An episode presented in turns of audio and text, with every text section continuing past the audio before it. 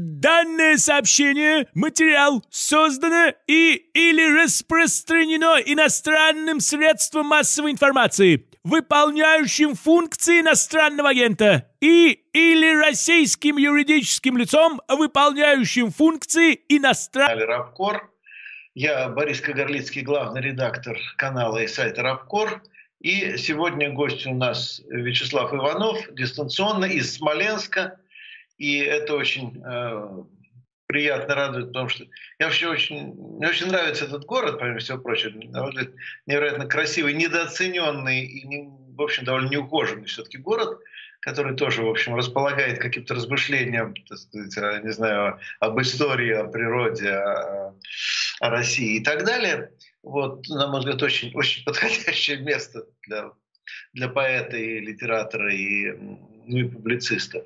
Вот каковым Вячеслав э, является. Ну и э, решили мы, естественно, поговорить. Ну, это, знаете, старая еще такая тема, еще там, 20-е годы или 10-е говорили о судьбах русской интеллигенции, но, значит, ну, я думаю, мы немножко менее пафосно это обозначим. Но все-таки вот э, сказали, да, как выжить поэту в эпоху СВО. И, в общем, на самом деле действительно возникает очень странная ситуация, когда ну, есть вот эти военные события, э, трагические, ужасные, а есть э, еще какой-то такой вот культурный фронт, такая холодная война в сфере культуры, которую в значительной мере, мне кажется, нам навязала власть, включая вот эти попытки гонений, причем уже теперь не даже на тех, кто против СВО, а просто на молчунов, что вот если ты не молчишь, не высказываешь какого-то восторга по поводу происходящего, ты уже как минимум под подозрением, а потенциально, может быть, ты так злобно, агрессивно молчишь, и ты своим молчанием тоже, наверное, выражаешь какой-то протест.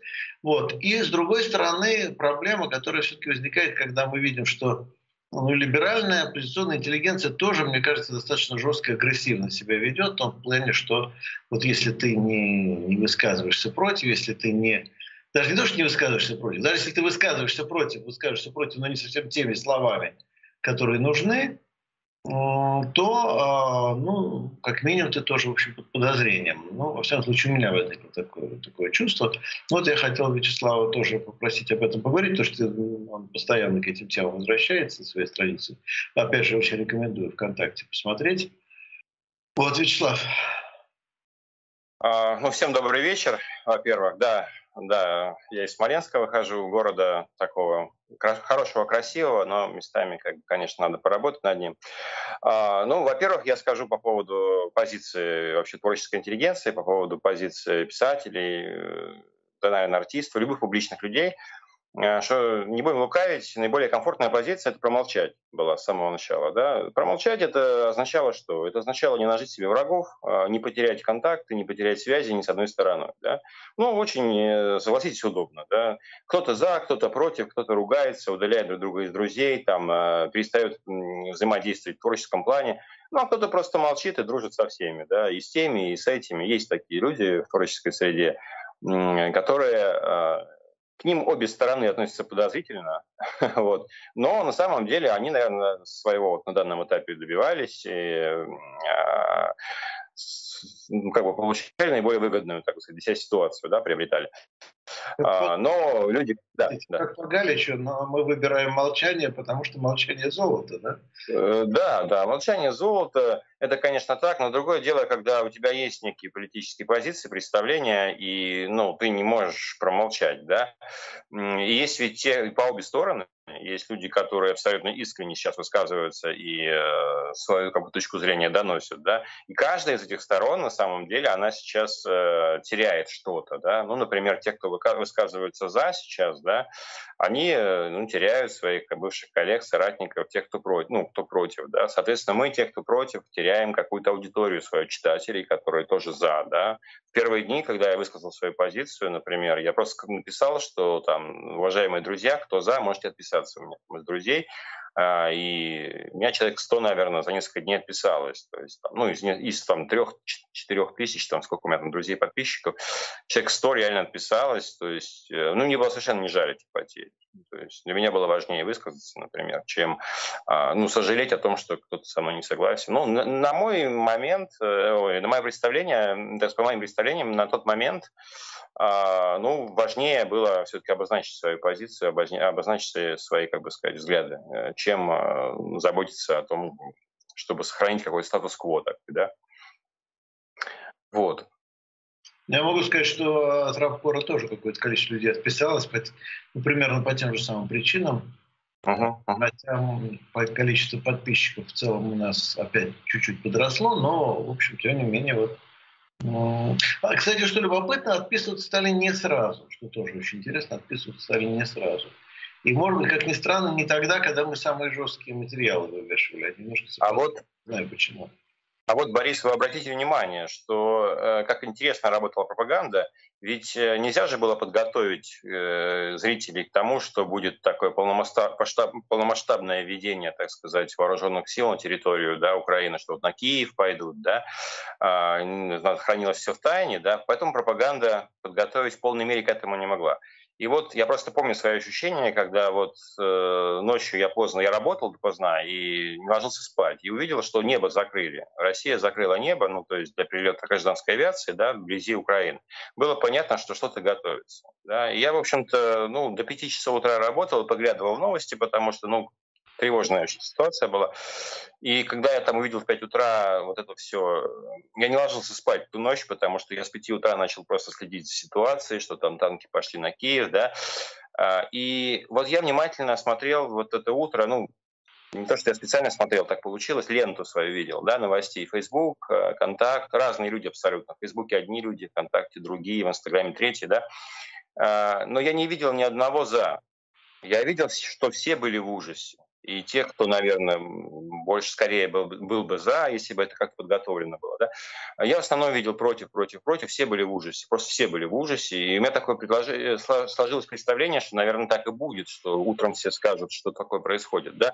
Но заработала пропаганда. А людям быстренько объяснили, что все, что не делается, все к лучшему, да, как обычно. Так, ребята, все, что мы все знаем, как делать без вас, да. Вот. А кто против, те враги народа. Помните, в первые дни сразу появилось вот это вот, да, то есть первые лица государства там э, начали нам рассказывать телеведущие разные, что все, кто не поддерживает, те враги а, предатели, помните, предатели слово появилось, да, вот это вот в информационном пространстве. И все, кто возмущался и удивлялся, они сразу затихли, потому что, ну, среди них много конформистов, которые просто, ну, не хотят быть, попасть в какие-то списки, да, там, расстрельные. Вот поэтому очень, конечно, в ближайшие дни все изменилось, и, наверное, даже все перевернулось в сторону «за», а сегодня, спустя почти полгода, мне кажется, сегодня такое превалирует тихое «нет», конечно, да. Потому что даже те, кто первое время был за, я просто смотрю, ко мне стали возвращаться какие-то читатели, подписчики, ставить свои лайки, а, которые были категорически не согласны с моей позицией, но ставили лайки там, на фотографии, на стихи нейтральные, на лирику какую-то, не на позицию вот эту. Они просто, наверное, начали понимать, что что-то не так. Вот. Тут есть любопытная очень деталь, там же был введен очень интересный э, с точки зрения такой вот риторики и конструирования мнений аргумент, который, кстати говоря, на это очень неплохо сработал. И выглядел он так. Может быть, даже это была ошибка, может быть, этого не надо было делать, но раз уж это случилось, то теперь надо идти до конца, побеждать, все громить и так далее. Вот. А, но это аргумент даже не столько от патриотизма, сколько, так сказать, от а, такой вот э, логики государственного действия. Типа, ну вот, э, правильно или неправильно, но не хотим быть проигравшим.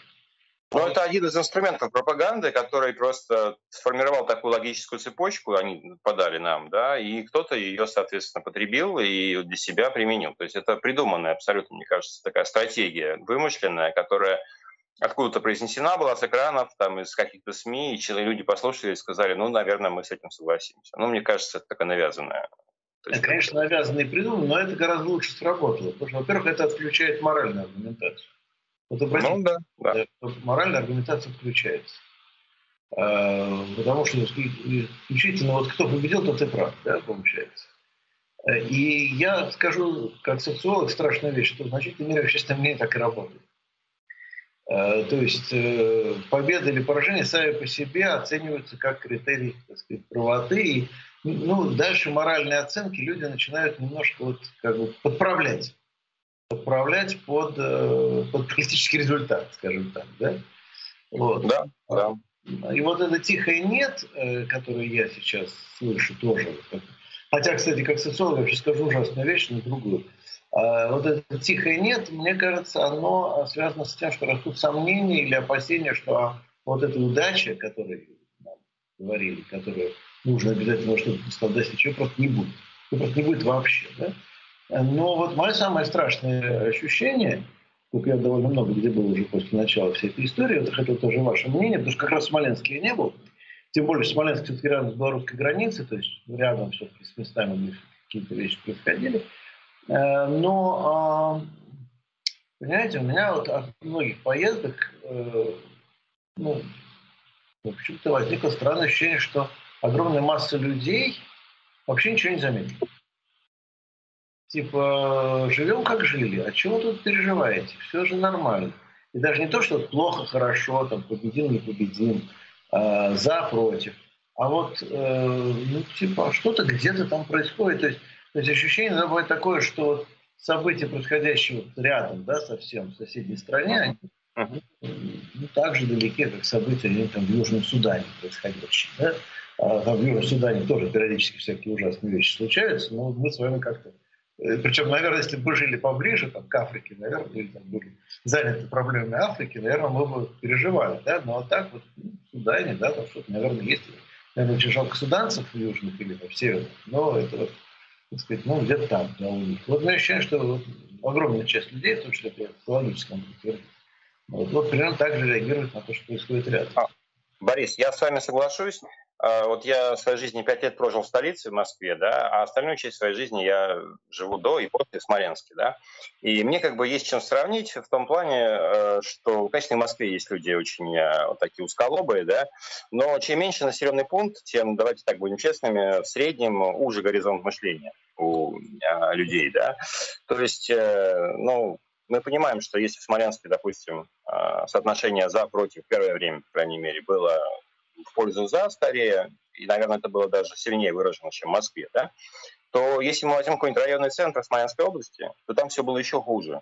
В том плане, что там было вообще... Я помню вот эти вот... У нас в городке в одном област... региональном, э, как это называется, районном центре, да, вышла женщина против с плакатом. И это были соцсети такие, знаете, довольно оппозиционные, где выложили новости об этом. И я не увидел ни одного комментария, осуждающего, э, одобряющего ее действия. Все комментарии были осуждающие, их было очень много, это были не боты, это были люди, жители этого городка, э, практически все осудили. Я такое количество не видел, даже соотношение, там 100% было негативных комментариев. Никто не осмелился, там, не, не посчитал нужным там, поддержать даже в комментариях. У нас такого не было, допустим, в Смолянске были разные комментарии, тоже превалировали осуждающие, там у нас есть молодой человек, герой настоящий, он ходит с плакатом «нет», там написано, значит, у него «нет», многоточие «и не», да? То есть, ну, догад... Как у Шнура, помните? Э, да, да, да. Вот и догадайся, что у него там написано. Его задерживали, что-то там, потом перестали. И вот он ходит постоянно, Виталик, там у нас есть такой активист. Он стоит с этим плакатом, ему уже и сломали. Там уже такие были истории, и, значит, он все равно приходит и стоит. И... В общем, а, вот грандиозный такой человек у нас есть в городе.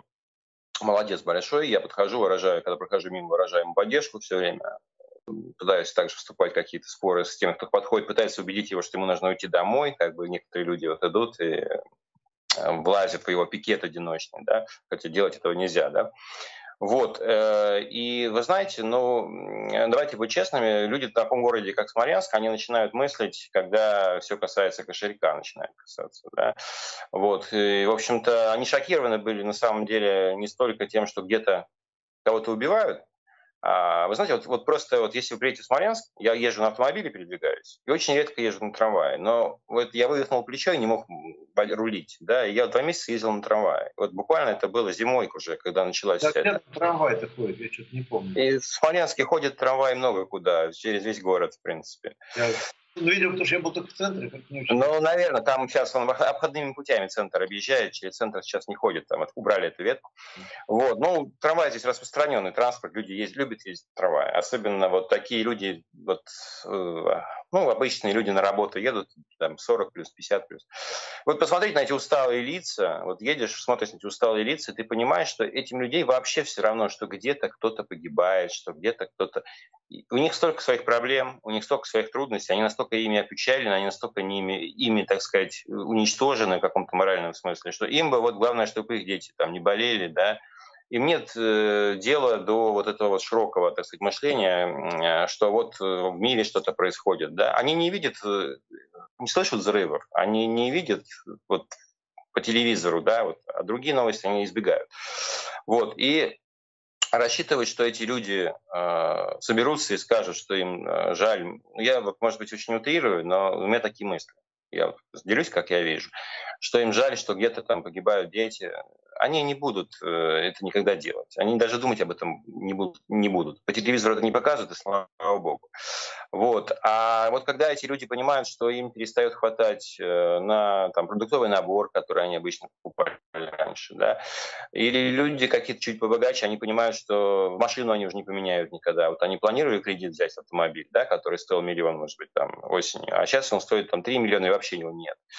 А, жилье они не улучшат, да, потому что сейчас подорожало жилье, у нас в регионе на 30% подорожало жилье сразу же первые дни.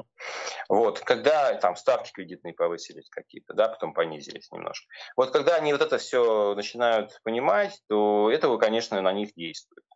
И они сейчас, знаете, что говорят? Обычные люди, вот простой народ, вот смоляне, они говорят, ну, мы же надеемся, что скоро все это кончится. Они рассчитывают, что скоро все это кончится, и имея в виду не только активную фазу вот СВО, да, но имея в виду и, конечно же, вот экономические последствия. То есть они верят, они абсолютно верят, что это все как-то как оборвется, закончится, санкции все эти отменят, и как-то как все разрулится. Вот. А как, неважно. А как неважно, да. Ну как-то, ну как-то это ненадолго. То есть никто не думает, никто не думает из обычных людей, что это на 10 лет, там, на 20 лет, что это возможно вот на длительный период. Всем кажется, что это вот еще месяц, два, три, четыре, может быть, и дотерпим. И что-то такое случится, что вернет все, так сказать, э, на круги своя. Нет, ну я, кстати, тоже думаю, что это кончится довольно скоро, но кончится плохо. Вот ну, э, вот, да, у вас там, у вас, наверное, какие-то варианты, да, существуют. Вы как-то выстраиваете причинно-следственные связи между какими-то событиями, правильно?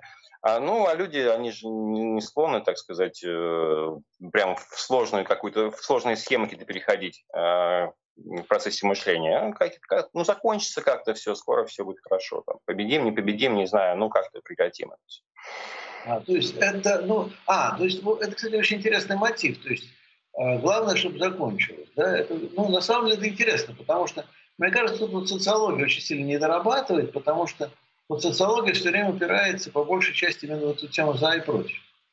А я вот все время коллегам объясняю, что не в этой плоскости надо искать, а где-то вот немножко вот перпендикулярно, вот так как вы сейчас. Ну, да, да, вот скорее да. да. А, ну, хорошо. А, а вот э, все-таки то что, то, что рядом Белоруссия, э, там, это никак не сказывалось? Смоленск ну, город такой, ну не пограничный, но такой, так сказать, который исторически, так сказать, на, э, в общем, таком очень важном пути, так сказать, с востока на запад. А, но вы знаете, у нас вот э, журнал «Юность» такой есть, литературный. Э, я в нем публиковался несколько раз. И хорошо было... Может выходить та самая юность, которая еще... Да, да, вот та самая юность, она а до сих пор жива. Кстати говоря, сейчас главный редактор «Юности», вы, может быть, удивитесь, но Сергей Шаргунов. А, вот. Но я общался с юностью еще в бытности предыдущего редактора Валерия Дударева, он, к сожалению, умер. После него вот э, Сергей Шургунов возглавил, не знаю, что там сейчас происходит, но могу догадаться. Вот. И э, он приезжал к нам в семя Смоленск и говорил, что вот Смоленск, вот когда он говорил о поэтах, ну, о нас, о местных поэтах, он всегда говорил, что Смоленск на краю цивилизации. Да? И вот, вы сейчас говорите об этом, я Какой вспоминаю слова. На краю цивилизации с какой стороны? Ну, в сторону Запада, вот на край России, мол, да, и вот дальше, значит, там уже Запад начинается, и мы такие непонятно какие здесь, да, интересные, мол, авторы здесь э, рождаются, потому что мы не такие, как там где-то в Сибири там или на Дальнем Востоке поэты, или тоже в Москве, например, в мегаполисе, там люди, да, Вот. И, ну, не знаю, у нас на самом деле Беларусь, да, действительно 50 километров. 50 километров вот от того места, где я сейчас нахожусь, в центре Смоленска. Я выхожу в эфир с центра, да, от нас вот сядь на машину сейчас и за полчаса доедешь до границы с Беларусью. Вот. Но э, ведь та часть Беларуси, с которой там осуществляются вылеты, да, которая участвует в СВО, намного дальше, чем э, граница. Да, поэтому мы, конечно, здесь, слава богу, ничего не слышим, не видим. Э, и, наверное, мы ощущаем, ощущаем себя здесь примерно так же, как и жители Москвы. Я думаю, что разницы особой нет в этом плане. В Курске, ну, там слышен грохот самолетов. В Курске, Брянске, э, Белгороде, да, вот в Ростове там, да, что-то тоже было. Или нет, э, я не помню. В Курске я что видел? Во-первых, что увеличили кладбище, просто, просто это очень наглядно, расширили. Uh-huh. Оттуда все-таки люди, ну не из города, я так понимаю, скорее всего, из области, но там попадают туда.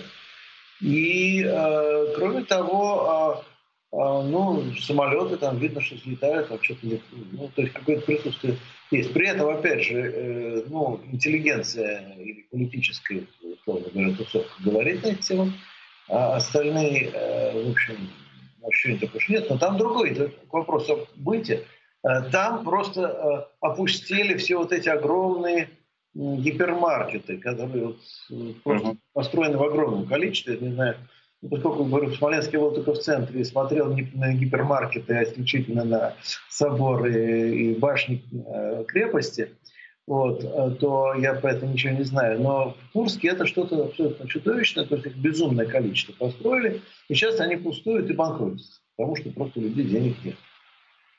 Ну, если у нас по атмосфере, да, вот сравнивать, то, ну, конечно, мы знаем все, что из Смоленска очень много военных участвует в этой операции, мы знаем какие-то истории, мы слышим слухи э, о потерях какие-то гуляют, да, есть, э, я не буду просто их озвучить, потому что нас тогда обвинят, что мы распространяем фейки о вооруженных силах, да, я нигде их не распространяю, потому что слухи есть слухи, да, мы подтвердить их не можем. Есть официальные прощания, проходят с погибшими в Доме офицеров, да, то есть такое происходит периодически. А, поэтому, конечно, у нас есть ощущение того, что смоляне участвуют и с ними происходит, вот, ну, несут потери, да, э, вот, ну, ну, вот такая атмосфера здесь. Ну, вылетов каких-то, да, мы, конечно, не видим, не слышим здесь. И относительная тишина. Хорошо. А вот как на вашем конкретном творчестве, именно как поэт это отразилось? Потому что сейчас мы говорим о гражданской позиции. А вот, ну вот вы пишете стихи, вы пишете стихи о, о чем-то вот даже другом, да? А, вот. Э, отражается это на ощущении, ну вот, а, ну, помните знаменитую формулу, да, я не помню, кто это сказал, что после Освенцима нельзя писать стихи больше, да? А потом mm-hmm. много писали, и, и хорошие стихи в том числе писали. Вот. Но вот какое-то такое э, травматическое ощущение э, именно в творческом плане есть? Ну, вы знаете, первые два-три месяца я, наверное, я был настолько шокирован вообще всем происходящим, потому что ну, поэты, наверное, не, я не, не, не персонифицирую, не про себя даже говорю, а в целом поэт — это совесть нации, да, это человек, который пропускает все через себя. И, ну, как бы люди как минимум с какой-то тонкой психикой, наверное, да. Вот. И когда пропускаешь все через себя, конечно, это очень тяжело. Это очень тяжело. И первые два-три месяца я вообще ничего не мог писать, кроме антивоенных стихов. Вот у меня было написано, наверное, я штук 20 стихов написал антивоенных. Э, да, у меня определенная группа людей хорошо их поддерживала. Ну, вообще я благодарен еще своим читателям, которые сейчас поддерживают мою позицию, потому что на самом деле много активных людей, которые думают одинаково и, в принципе, не стесняются высказать свою позицию. Вот. И я вот только, наверное, знаете, ближе, ближе к лету что-то лирика какая-то стала писаться, э, что-то такое, да. В этом плане, конечно, сильное эмоциональное напряжение э, в связи с этой операцией, да, со своего, конечно, сублимировалось только какие-то антивоенные вещи. Вот. Но сейчас я, честно говоря, уже давно не писал никаких антивоенных стихов, а потому что первое время это у тебя как бы в тренде, да, то есть ты понимаешь, что ты ни о чем кроме этого ты не можешь писать. А потом ты понимаешь, что ты все равно ими ничего не можешь изменить. Такое приходит понимание. Но, к сожалению, оно приходит. Я сейчас не хочу прямо на пессимизм наших э, слушателей да, настраивать. Но вот этим конкретно ты ничего не, изменишь, не изменишь. И э, Ну, наверное, как-то уже кажется полезнее написать какую-то, может быть, заметку даже прозаическую, то есть не стихами, не через рифмы это доносить, а просто вот свои взгляды описать. А стихи уж, наверное, все-таки, если по-хорошему, лучше писать, а, лучше писать о чем-то позитивном, о любви писать, чем на такие темы. Ну, или, может быть, знаете, потом отлежится, какое-то время пройдет, и вернешься к этому уже как бы таким взглядом философским, переосмыслишь это все, и тогда что-то напишется. Вот Быков э, недавно в каком-то интервью или беседе, я уже не помню, где кому он это говорил, Дмитрий Быков, он сказал, что много хороших антивоенных стихов сейчас написано было. Ну, правда, он тут же начал называть кучу имен, которых я не знаю. Быков отличается, Дмитрий, отличается еще одной вещью, что он безумно эрудирован в плане да. текущей да. литературы, литературного процесса. И я просто каждый раз, когда какое-нибудь его интервью читаю или слушаю, э, я чувствую свое полное ничтожество просто совершенно. Ну, как можно все это прочитать? Быков, Быков очень сильно давит эрудиция. Я знаком с Дмитрием Львовичем. Мы, э, когда он приезжал в Смоленск с концертом в 2014 году, по-моему, я к нему подошел с своими стишками просто и предложил, говорю, вы не посмотрите. И, а Дмитрий Львович, он же уникально эрудирован, он не только эрудирован, но он еще и несколько дел одновременно делает. Да? И он пока ставил кому-то автограф и разговаривал с кем-то, он еще параллельно читал мою подборку, и ему понравились стихи, он говорит, подходи после концерта. Я подошел к нему, и он позвал меня, значит, после концерта была такая, ну, как бы ужин, да, и вот мы пошли на этот ужин, и мы с ним общались там часа три, наверное, ну, вот мой, мой опыт общения с Быковым. А, конечно, очень эрудированный человек, э, конечно, давит интеллектом, вот, это да. А по поводу хороших антивоенных стихов, но, наверное, и свои имел в виду, потому что я видел его хорошие антивоенные стихи, вот, которые он написал, действительно сильные, да, ну, у Быкова всегда стихи сильные большей частью. Да, ну, попадались хорошие антивоенные стихи, я тоже видел в сети. Но, понимаете, как бы, если бы они еще как-то работали, вот мы просто живем э, в такое время, когда достучаться, достучаться на моральном уровне, на моральном уровне, а, до людей гораздо сложнее, чем, опять же, вот, возвращаясь к нашей теме, на уровне там, холодильника, на уровне кошелька. Да? Вот на этом уровне до людей гораздо проще доходит. А, на уровне призывов какой-то морали, там, к совести, призывов, там, а вот посмотрите, вот там же вот это происходит, да, ну, это, это очень сложно. Это, вы знаете, вот кто готов к этому, да, он и без стихов этих все понимает. А кто не готов, тому эти стихи, это какие-то вражеские, как это, град, да, группа антироссийская деятельность, да, это да, вот. Это гениально, мне очень понравилось. Потому что еще они взяли скальку с э, сенатора Маккарти, э, с его это, э, комиссии по антиамериканской, расследованию антиамериканской деятельности. Да, да, да. да. Российскую деятельность, причем как бы Значит, меня даже сначала казалось, что это такой, такой тонкий троллинг, что это такое издевательство. Но нет, они на полном серьезе это сделали. А ну, как на полном серьезе? Вы знаете, я сейчас прошло какое-то время небольшое с того периода. Я, все-таки, честно говоря, считаю, что это такое было, знаете, взять кого-то на испуг, честно говоря, прием, потому что если бы хотели, правда, заставить себя говорить за, ну, Минкульт бы что-нибудь придумал бы такое, прямо сказал бы, давайте вот все, кто подается сейчас в фонд кино, вот осенью будет подача заявок, сейчас уже идет, кстати, наверное, даже, подача заявок в фонд кино на эти все деньги, на фильмы.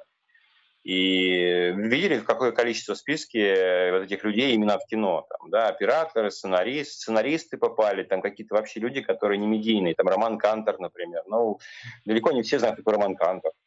Просто сценарист, у которого тысячи подписчиков в Инстаграме. То есть, да, но он в этом списке присутствует. Какие-то 3T-компания, да, кинокомпания. Там, по-моему, директор попал в этой компании. Э, то есть попали люди, которые всегда сидят на этих деньгах, которые получают их из года в год тихонечко, да, но отмолчались они, скажите им спасибо, что они отмолчались и не против, да. А, нет, их призывают. Но это такая инициатива. Я говорю, если бы хотел, наверное, их кто-то заставить высказаться за, то это бы сделал Минкульт, наверное. А то, что в Госдуме создали такую комиссию и призывают э, как бы культуру людей с культурной интеллигенцией вот высказаться, да, ну это скорее такое, знаете, угодить Кремлю, наверное, желание, скорее, чем э, наказать этих людей. Да, а потом, я не исключу, если выступит Песков, если тема будет раскручиваться дальше, они же, наверное, соберутся еще на следующий град-2, я думаю, да, у них же это не закончено еще. Вот, э, выступит Песков потом и скажет, да ну что вы, ну это перебор, да, то есть, ну как бывает у нас обычно, да, или Путин где-то скажет, да, да, ну что, ну это совсем уже, ну что вы трогаете людей, да, и это все берется, да. Ну, а может и не скажет ничего, может быть, призовут, заставят говорить за. Мы не знаем, да. как будет дальше. Но ну, все мы понимаем, что пропаганда хорошо работает, когда она работает э, по схеме «ничего не делайте, мы без вас разберемся». Да? Не вмешивайтесь, не спорьте. А когда пропаганда начинает работать, э, заставляя тебя что-то сделать, как вакцинация была, помните, когда заставляли людей пойти вакцинироваться, она не очень уже работала. Так и заставить высказаться, да, тут сразу начнется бегство какое-то, кто-то уедет, скажет, ничего себе, да, я, я молчу, ничего не делаю, меня заставляют, да, кто-то выскажется вдруг за и разочарует каких-то людей. Начнутся какие-то движения такие, которые, возможно, вообще не на пользу пойдут режиму. Поэтому я тут соглашусь, наверное, с Дудем. По-моему, Дудь высказался по этому поводу, что он говорит, вот это то, что там за кто-то выскажется, это вообще не изменит расклад э, соотношения. Это, наоборот, какие-то бурления просто вызовет обсуждение этих позиций, что, а, вот он высказался за, потому что он денег захотел, да, кто-то скажет. Ну, то есть это вот не, вообще не та тема, которая как-то сдвинет какое-то общественное мнение, мне кажется. Это просто вот желание вот этой компании, которая собралась там, вот этот совет этот, да, при Госдуме, это желание просто угодить, наверное, Кремлю, я не знаю, показать, что они вот э, всеми руками за. Ну, если вернуться к стихам, вот я немножко не соглашусь, что стихи ничего не изменят. Не в том смысле, что кто-то прочитал, скажем, ваши стихи и резко изменит свой взгляд. Да? Хотя может случиться такое, что когда он изменит свой взгляд, он вспомнит эти стихи. Когда и если он изменит свой взгляд, он вспомнит стихи. Знаете, такое бывает. Вот. И потом задним числом они будут работать уже по-другому. Но мне кажется, что они скорее поддерживают моральный дух тех, кто против. То есть, э, когда читаешь какие-то стихи, слушаешь какую-то музыку и так далее, это Э, поддерживает э, ну, тонус, скажем такой. А, Борис, я вообще вот рад вашему оптимистическому настрою очень, и я просто пессимист по натуре, поэтому я всегда так думаю. Да? То, что я делюсь, это потому, что у нас такая искренняя беседа сегодня, и я не хочу себя изображать того, кем я не являюсь, да, ну, я просто так смотрю на читательский интерес, на все это оцениваю изнутри, да, поэтому я так вижу, что вот, ну, например, да, да, но это вы правы, это радует тех людей, которые, наверное, как-то не радуют, ну, не то слово я подобрал. Ну, как-то отзывается, да, вот э, положительно, скажем, в людях, которые э, с тобой солидарны. Ну, да, я согласен, что это такой, это хороший корм для, пища такая для ума просто, вот для тех, кто, ну, в твоей, как бы, в твоем кругу, да. А, вот, а по поводу того, что, ну, вы знаете, вот у меня, я просто вам пример приведу. Вот у меня есть читатель такой, даже вот если он смотрит эфир вдруг, э, Денис, привет, да, был читатель. Когда события в Крыму произошли в 2014 году, э, он был активно за, там, вот за просто был вот, присоединение Крыма. Я, я был в шоке, потому что я как сразу почувствовал, что это начало какого-то большого конца такого, да. Ну, ну я, видите, и мы, мы были правы, наверное, все, кто так чувствовал, да, потому что экономика поползла сразу вниз, все это началось где-то года с 14 с 15 скорее где-то года, и вот, а, даже чисто в экономическом плане. И вот Денис этот был за активно, и мы с ним спорили в сети, он ударялся из друзей, да, а потом, значит, э, он мне написал года через два-три, и говорит, я понял, что ты был прав я понял, что ты был, давай мы с тобой встретимся, мы попьем там пиво, чая, там, да, а, мы пообщаемся на эту тему, надо что-то менять в стране. И, в общем, он был так настроен активно на то, чтобы какую-то партию открыть, что-то, это был год 17 примерно, 18 что-то менять. Мы с ним общались на эту тему, встречались. И что думаете сейчас с Денисом происходит? Он сейчас букву Z себе поставил на аватар. А, то есть это, ну, к сожалению, люди не обучаем. Да? А, не исключено, через год... Людей носят. Э, направо-налево сносят туда-сюда. Ну, то есть э, через год я не, не удивлюсь, что человек напишет мне и скажет, я теперь снова все понял. Но какой толк от этого понимания, если человек понимает через три года, через год, через два, после того, как это бы надо понять было? Да? То есть с опозданием доходит, к сожалению, как бы до многих. Вот. Ну, ну, знаете, вот так. Перед тем, перейти к вопросам, которые, если вы знаете наши правила, то у нас там будут вопросы от зрителей. Да, пожалуйста. Конечно. Еще один более общий вопрос, а, более такой, а, я бы сказал, ну не скажу философский, но такой более общий. Понимаете, все-таки у нас общество было традиционно считалось литературно центричным. Да? Ну, ну, там, вот, не знаю, Солженицын пишет письмо вождям Советского Союза, вожди обижаются. реально обижаются. Да ну, мало что такое писать, что-то написал. Нет, они обижаются, да, что что-то ну, такое обидное написал. Вот. Или, э, ну, там, Евтушенко пишет, поэт в России больше, чем поэт, да? и так далее. Вот. Э, то есть, э, но тут дело даже не только в политике. Даже я сейчас просто политику немножко это снес, но это же не только про политику, да, это вообще, что общество было литературно-центрично, значит, то, что происходит в культуре, в литературе, в тексте, это значимо, да, это значимо, это что-то определяет. Э, по крайней мере, какие-то формы, в которых мы осмысливаем происходящее. Да, не обязательно это определяет наше мнение, но это определяет язык, так сказать, форму, в которой мы это воспринимаем, или э, те, э, так сказать, форму, в которой мы облекаем потом свои мысли, выводы там, и так далее. Вот. А то общество, которое вот мы сейчас с вами описываем, вот с холодильниками, там, с ипотекой, что-то у меня приятное ощущение, что это уже другое общество. Но это действительно другое общество. И, э, ну вот вы знаете, например, сейчас часть поэтов же стала активно ездить по концертам по этим за Россию, да, ну через это за Россию. Э, театр поэтов московский под руководством Влада Маленко допустим, сейчас активно выступают. Но они и до этого были такими, скорее, даже не центристами, а ну, такими очень активными центристами. Да? А, ну, люди-то э, для своей аудитории, на свою аудиторию работают, и там есть слушатели, есть люди, которые им аплодируют, и они зарабатывают деньги на этом. И если это совпадает с их еще взглядами, я уж не знаю, что они думают на самом деле. А, но я знаю, что там есть люди, которые действительно считают, что это все надо, все это СВО оправдано. И, э, ну, они ведь на какую-то часть общества воздействуют, наверное, как-то, да. А, ну, не воздействует, может быть, но опять же, как вы говорите, да, как вы говорите, а, удовлетворяют запрос, да, какой-то, вот, утверждают кого-то в мысли, что он прав. А вот и поэты приехали, и то же самое нам говорят, и в стихах, да, что нам говорили по телевизору. Вот, и, ну, общество другое. Ну, наверное, другое. Я общался с Евгением Евтушенко вот примерно тот же год, что и с Быковым, кстати. Он приезжал тоже в Смоленск, и познакомились мы здесь. И я очень горжусь, всем всегда рассказываю, что Евгений Александрович читал и мое стихотворение даже на пресс-конференции, ему понравилось, он открыл мой сборник и прочитал мое стихотворение. Вот. И, но он другой совершенно человек. Вот даже Евтушенко, это же, ну, это был последний из магикан. Можно сколько угодно говорить, работал он там на режим, не работал, да, но э, он был где-то в оппозиции какой-то такой умеренной, да, умеренный такой, да.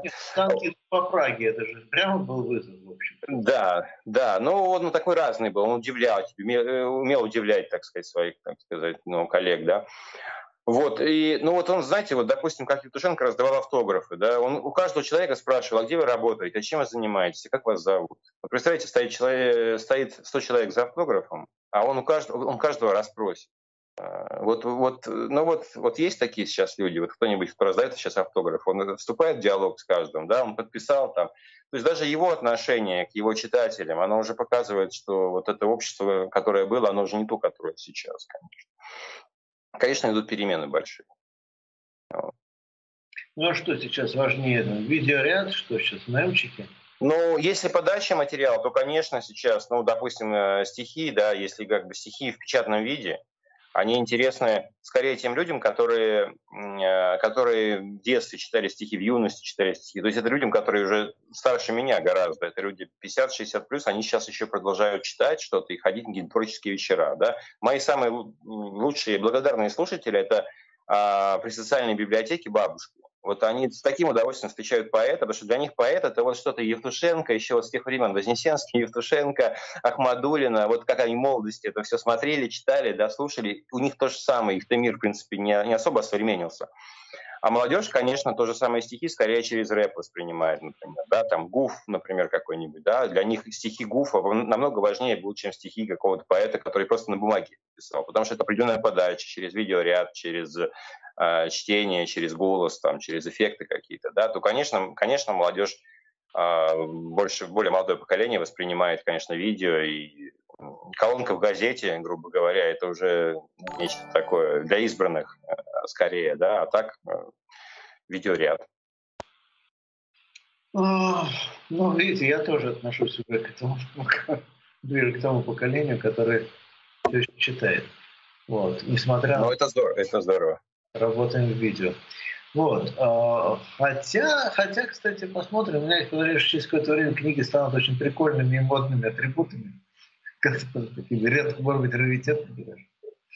Вот, ну, есть... книги, вот, кстати, о книгах, да, вот у меня, допустим, выходят иногда книги, там, я же состою в Союзе российских писателей, да, Кстати говоря, Светлана Василенко, председателя Союза российских писателей, тоже объявили молчащим. А я вот эти списки смотрел и увидел Светлану а, в этих списках, конечно, очень... Ну, она действительно не высказалась, я не видел у нее, по крайней мере, высказываний. И уж такая она комфортный, такой она комфортный человек, что какие-то претензии к ней выдвигать, меня это очень удивило, что кто-то выдвигает. Вот, но вот книги у нас выходят периодически. У меня вышла книга крайне пару, тройку лет назад где-то, да, но люди покупают книги сейчас скорее не для того, чтобы дома где-то читать книгу, потому что все читают с гаджетов, там, с телефонов, да. Книга покупается, чтобы э, на память о добром поэте, с которым, к которому у них хорошие отношения. То есть это некий сувенир просто такой от поэта. То есть под видом этой книги я могу продавать какие-нибудь э, таких свинок глиняных, на которых будет мой автограф стоять, да. Вы понимаете, что это скорее сделать автору что-то приятное и себе оставить там что-то с его автографом. То есть это такое ну, как сувенир эта книга рассматривается. Она не как то, что будет засчитывать до дыр. Э, читать будут в интернете, там, где удобно найти все. Электронную версию книги почитают. Ну, будем надеяться, что не совсем это выведет книгу из употребления. Ну, хорошо, у нас... Э, э, Костя, скажите просто, есть вопросы уже? Подошли вопросы к нам? Хорошо, но перед тем, как дать вопрос, задавать вопрос еще раз, классической на любом канале обязательная такой вот, я называю это «включаем Фегина», а, а именно подписывайтесь на канал, ставьте лайки, обязательно подписывайтесь во время стрима, потому что если подписались во время стрима, это более ценно для продвижения данного канала по алгоритму YouTube, то же самое касается лайков – все такое, как всегда. Ну и еще раз тоже напоминаю, что приоритет, конечно, отдается донатным вопросам, не потому что мы такие жадные, а потому что живем мы, канал существует за счет того, что все-таки люди присылают какие-то средства, это позволяет оплачивать расходы, это позволяет как и студию оплачивать и так далее, и так далее. А вот. канал важный и полезный, канал важный и действительно ценный. Спасибо. Это, это правда. Спасибо. Ну что ж, пойдем к вопросу. Костя. Так, да, добрый вечер. Пользователь, член партии, э, отправляет 400 рублей. Борис Юрьевич, прокомментируйте, пожалуйста, сообщение о признании вины ректором Шанинки Зуевым. Знаете, это очень болезненный для меня вопрос, потому что я глубоко уверен в его невиновности. И, э, ну, я просто очень хорошо знаю этого человека. Я знаю десятилетиями, скажем так. Да? Ну, когда становишься уже старше, то какое-то время начинают говорить про каких-то людей, что вот я знаю этого человека, может, больше, чем это люди живут на свете. Так вот, э, там странная история, потому что он, э, ну, может быть, это была некая сделка. Причем, заметьте, он, он как бы промолчал, вопрос молчуна, да, он как бы промолчал. То есть ему сказали, вот вы поддерживаете ходатайство? Да? Он сказал, я поддерживаю ходатайство следователя. Там был ходатайство адвоката, я ходатайство следователя. Вы поддерживаете? Он сказал, я поддерживаю. В этом ходатайстве действительно была формулировка, что он признал вину, помог раскрыть других соучастников, которых никто так и не назвал ни одного имени, вот, и компенсировал ущерб. Причем там с ущербом тоже интересная история, потому что э, Раковой предъявили 21 миллион, и э, то же самое предъявили Зуеву. А написано, что Раков компенсировал. И вроде как Зуев компенсировал. То есть они 21 миллион, что два раза заплатили. Ну, тем больше, прошу прощения, но опять-таки знаю примерно материальное положение Зуева, 21 миллион так взять и из кармана он не может. Потому что человек не бедный, конечно, не нищий, но из тех, кто может, ну, как мы знаем, эти люди, которые могут 20 миллионов из кармана. Вот, поэтому мне кажется, это была некая сделка. Некая сделка, что ты промолчи, мы тебя оклевещем, ты не опровергай, а за это ты перейдешь под домашний арест, и, а в противном случае мы тебя просто домочим. Вот мое ощущение такое, может быть, я ошибаюсь, но мы увидим в ближайшее время. Опять же, окончательно все это выясняется, когда будет суд. Кстати, да, важно, какую позицию он займет во время суда, если суд вообще будет.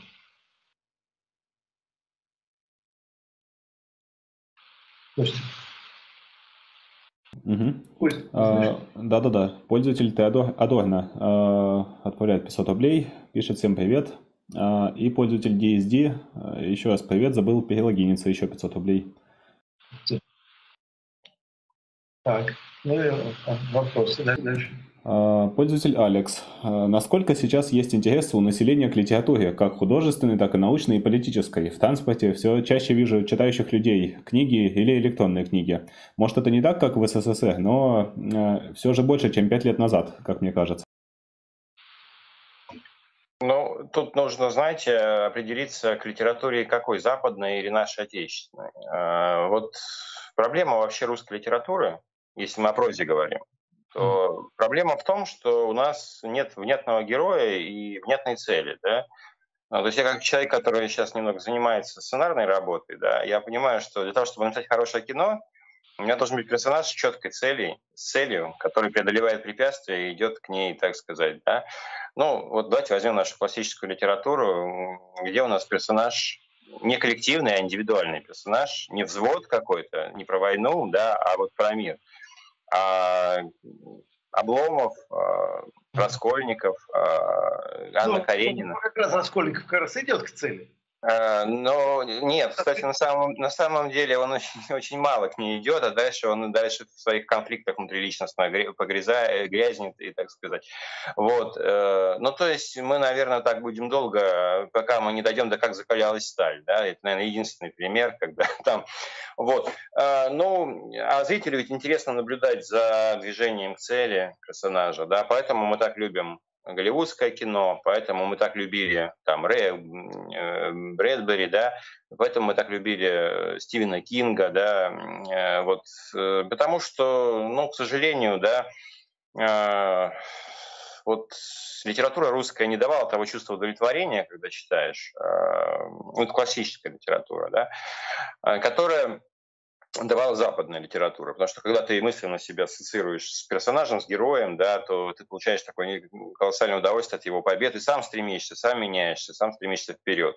Но это, наверное, пережитки советского общества, когда, в общем-то, ну, у людей внятных целей – ну, крупных-то не было как таковых, да, люди, ну, как, э, ну, заканчивали какой-нибудь институт, шли куда-нибудь работать, они были гарантированы, гарантированы трудовые места, да, работали в коллективе, научат, не умеешь, чему-то научат тебя. Ну, так вот как-то жили, да, и ну, предпринимательством, например, заниматься вообще нельзя было, да, то есть, вот. Э, и, наверное, советский, наш советский человек, который читал вот эту школьную программу, да и за пределами школьной программы, советскую литературу, так сказать, получал вот это все, он э, ну, как-то, может быть, удовлетворен был этим. Да, когда люди 90-е годы поняли, что нужно э, брать все в свои руки и ставить какие-то смелые цели перед собой, да, Э, побеждать, двигаться. И им потребовался такой материал, все голливудские фильмы, которые хлынули на наш рынок, э, они были очень э, созвучны с потребностями людей. То же самое там касается литературы западной. Да? А вот. Наша отечественная литература, ну, Борис Акунин, например, возьмем. У него увлекательные истории, где персонажи там имеют какие-то цели, там, да, вполне конкретные, и это все описано очень живым языком. А, мне кажется, что Борис Акунин никогда не, испытывал дефицита в читателях, у него всегда было много читателей, это всегда было востребовано. А вот э, я не знаю просто, что уважаемый как бы подписчик э, имеет в виду, подчитают литературу, повторюсь, потому что ну что вот, ему надо заглянуть в метро, где он видит, что люди читают, заглянуть туда, посмотреть, что именно читают. А я вот здесь как раз не то, что возражу, но как бы немножко прокомментирую, потому что я-то в метро езжу все время. Вот. И э, могу сказать, что читают как раз, да, читают больше западную литературу, хотя читают разные вообще. Я говорю, специально приглядываюсь, особенно когда вижу, человек читает книжки, читает обычно покетбук, вот эти азбука, азбука классика, вот такие. Вот. Uh-huh. И а, да, читают западного больше, чем русского, это точно. Это действительно интересное наблюдение об этом делаю. Но самый читаемый, кстати, это социологи подтверждают, я специально просил проверить, и мне подтвердили, а, ремарк. Ремарк. А ремарк, а, вообще-то говоря, ну, там тоже квота героя где-то в трех товарищей герой, который идет к цели. Наоборот, они такие потерянные все. То самое потерянное поколение, как-то болтаются. А, ну, я не соглашусь по поводу ремарка, наверное, что там нет. Там есть герои, достаточно яркие герои. Есть. Это они яркие, но цель-то у них где? А... У Хемингуэйских ну... героев ясная цель, а вот у ремарковских что-то не очень видно ну, целью может быть э, вполне какие-то конкретные вещи. Ну, не, целью не может быть счастье, там, э, целью не может быть богатство, да, это, это потребность персонажа. То есть, если мы о цели говорим, то цель это может выжить быть, например, цель. Э, если человек оказывается в какой-то сложной обстановке, ситуации, там, помогает своим товарищам, то цель выжить это может быть вполне конкретно. Вот, но э, давайте мы просто о нашей литературе, наверное, больше да, поговорим, потому что, ну, как бы это все хорошо, конечно, западное, да. А, наша современная, ну, вы понимаете, у нас как бы есть э, литература, которая, ну, например, помните, я не знаю, можно, можно ли вообще относиться к литературе, но там Минаев, например, писал свои там а, духлысы, да, зателки, да, вот, то есть, ну, это было очень популярно, то есть это была такая билетристика современная, да, но это было очень популярно. Почему? Потому что созрело поколение менеджеров в 90-е годы, а про них никто ничего не написал, да, и тут появилась книга про поколение менеджеров. То есть они, они как бы были, да, а о них культуры о них не было, да, поэтому это попало в какую-то точку, да, ну где теперь эти духлосы все, да, то есть кто их там пересчитывает, это проскочило и все, да.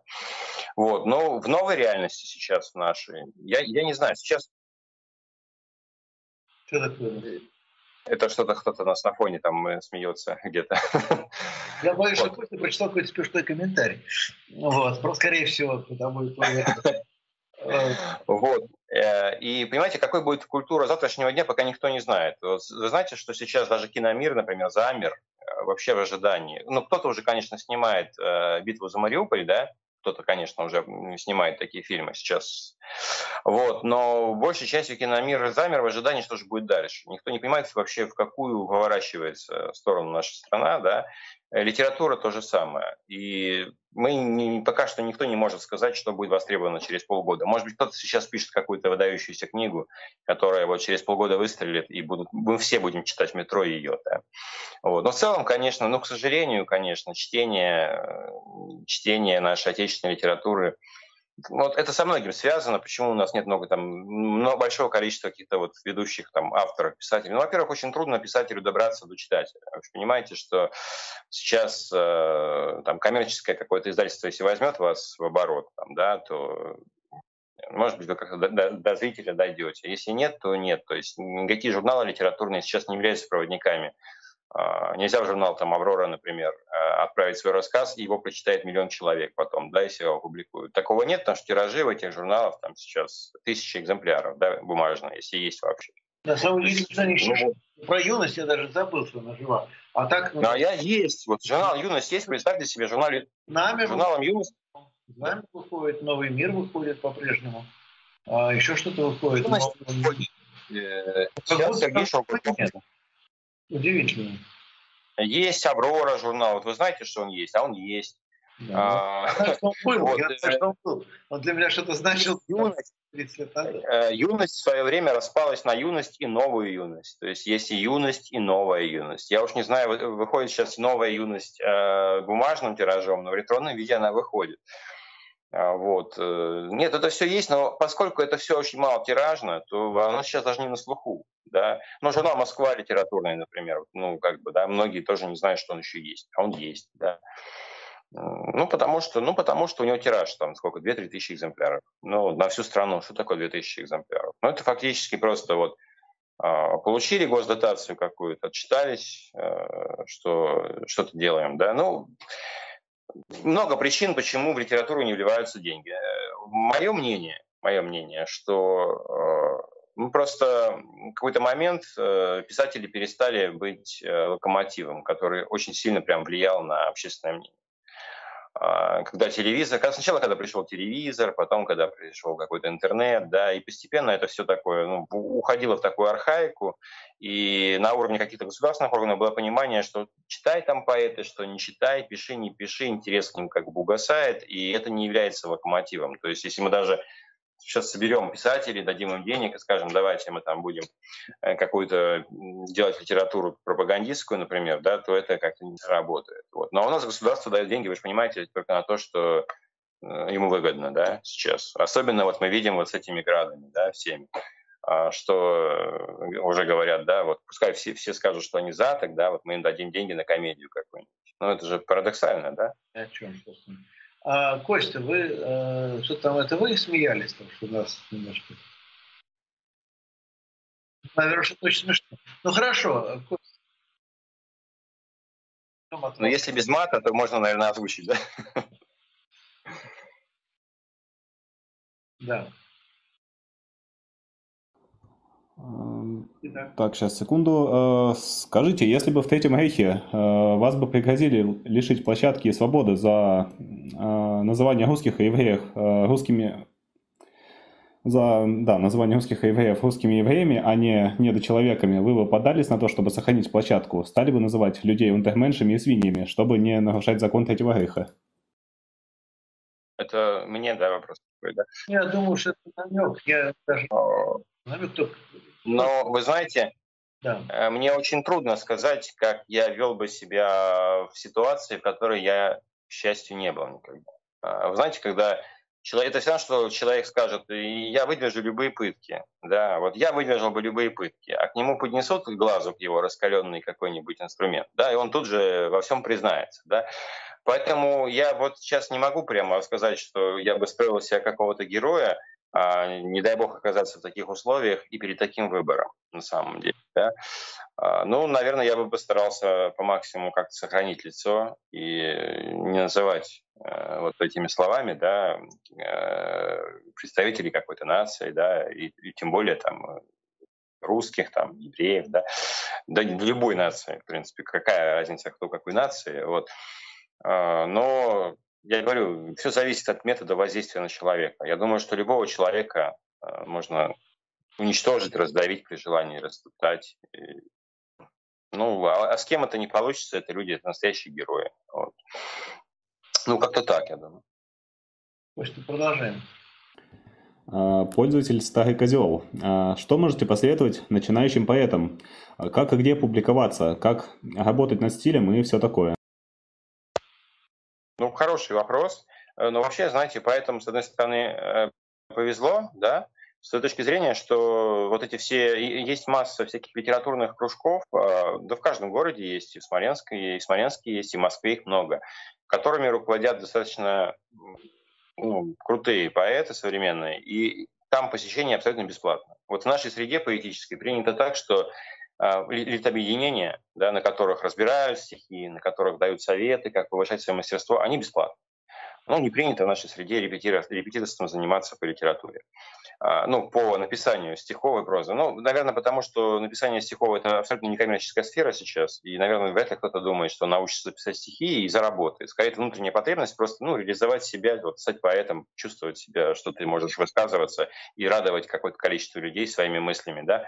Вот, поэтому способов повысить свое мастерство масса, да. Во-первых, если вы живете в каком-то городе, региональном центре, например, вы всегда найдете э, у себя лид-объединение, просто достаточно э, зайти в Яндекс в поиске, набрать лид-объединение там, своего города, название города, вы что-нибудь найдете, сходите туда, посмотрите, полезно это для вас или нет.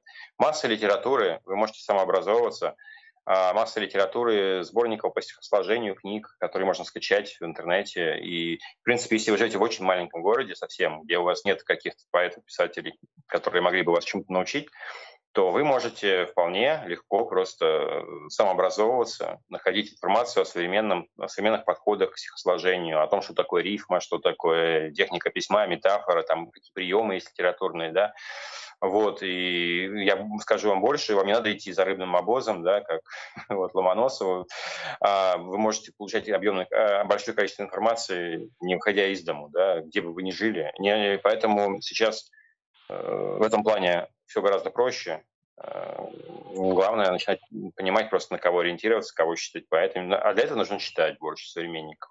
То есть читайте современных поэтов. Елену Исаеву читайте, Дмитрия Быкова читайте. Хотел Воденникова посоветовать, но не буду. вот.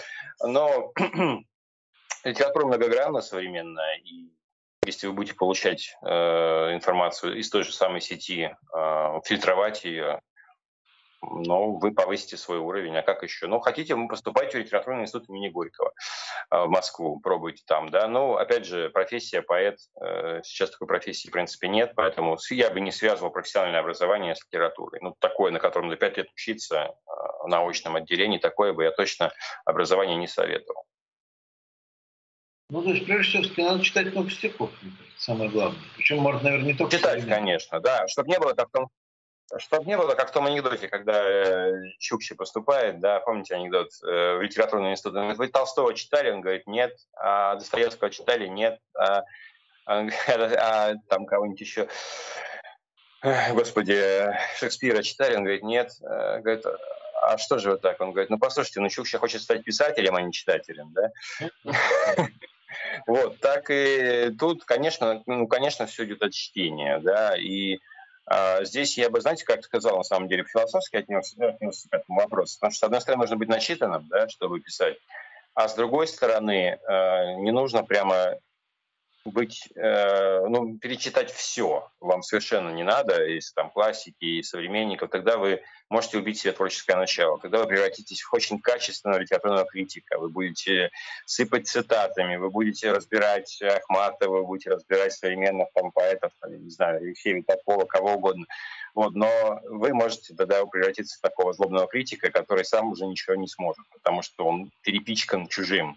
Э, хорошо нечто среднее когда ты почитал того, почитал этого, ты, ты ориентируешься в мире литературы, но ты как бы не, не перегружаешь себя. Да? Тогда ты можешь родить что-то, ну, не, если не новое, то по-новому можешь зайти э, в поэзии, э, ну, сохранив какое-то что-то свое живое еще в себе вот так скажем. Потому что очень трудно сохранить на самом деле жизнь, когда ты перечитал прям вот всех все, и ты начинаешь это заимствовать бессознательно. Да? То есть Чукчи не так уж не прав был, наверное. А, Чукчи не так уж и не прав был, да, на самом деле. Ну, Достоевского, может быть, ему и Толстого, и Шекспира, да, почитать стоило. вот, но может быть, не все, да, не все, что писал, не всего Достоевского. Если уж прям ему не хотелось через силу, уж ему впихать в себя не стоило там, всего Толстого, да. Вот. вопрос. А, мистер Дудец задает вопрос. А может ли после СВО появиться произведение на уровне на Западном фронте без перемен? И какие, как вам кажется, смыслы и размышления могли бы быть в этом произведении? Ну, вот, вы знаете, а, я, когда вот началось СВО, я как раз я занимаюсь как бы сценарной работой немного, как бы там к фильмам, а, пока все в процессе, да, но я периодически придумываю истории, идеи какие-то для кино, и я думаю, о чем бы можно было бы снять кино в общефилософском смысле об СВО. Но вот не просто наши бьют ваших, а, или ваши бьют наших как-то, да, я придумал такую историю, что есть мобильный крематорий, вот два солдата, значит, какое-то будущее недалекое, какая-то идет война на постсоветском пространстве суперсерьезная, и вот два солдата, они занимаются тем, что они просто утилизируют тела погибших, да, и стоят с другой стороны. И, и потом, когда они становятся перед выбором помочь там раненой женщине, которая находится живую, да, они вдруг понимают, что можно еще и спасать жизнь человеческую, помимо того, что утилизировать изо дня в день, да, эти тела. А, ну вот вам, пожалуйста, неплохой задел, ну, как мне кажется, неплохой задел на то, что война э, — это не только способ, так сказать, убивать друг друга, а на войне можно можно сделать что-то хорошее, спасти, например, чью-то жизнь, да, не пройти мимо чего-то кого-то. Ну, наверное, вопрос какого-то морального выбора, вопрос, вот, вот такое вот будет востребовано, да, в литературе. Ну, я уверен, я просто уверен, что кто-то напишет сейчас книгу вот такого уровня, да, который спрашивает, э, что-то ради, э, произойдет такое в культуре, в литературе, в искусстве, фильмы какие-то появятся, которые будут для нас очень значимыми. Э, это непременно произойдет, потому что сейчас вот этот культурный, вот этот вот, вот сдвиг в обществе, ментальный, не знаю, культурный, который происходит сейчас, даже вот это разделение людей на их за и против, да, ну, все это, все это, ну, как бы это страшно не звучало, но это позитивно влияет на динамику культуры и повлияет, я уверен. Я тут добавлю два слова, потому что я помню еще давно мы как-то беседовали с Андреем Зориным, знаете, конечно. Конечно, да. Так вот, а мы с ним как-то беседовали и обсуждали, вот, а, а, почему все-таки никто не написал до сих пор а, такого вот романа, как «Война и мир» про Великую Отечественную. То есть при том, что много прекрасной литературы об Отечественной, ну, такого вот большого романа. Ну, некоторые говорят, что Гроссмана «Жизнь и судьба» – это то самое, потом что все-таки нет, наверное, нет.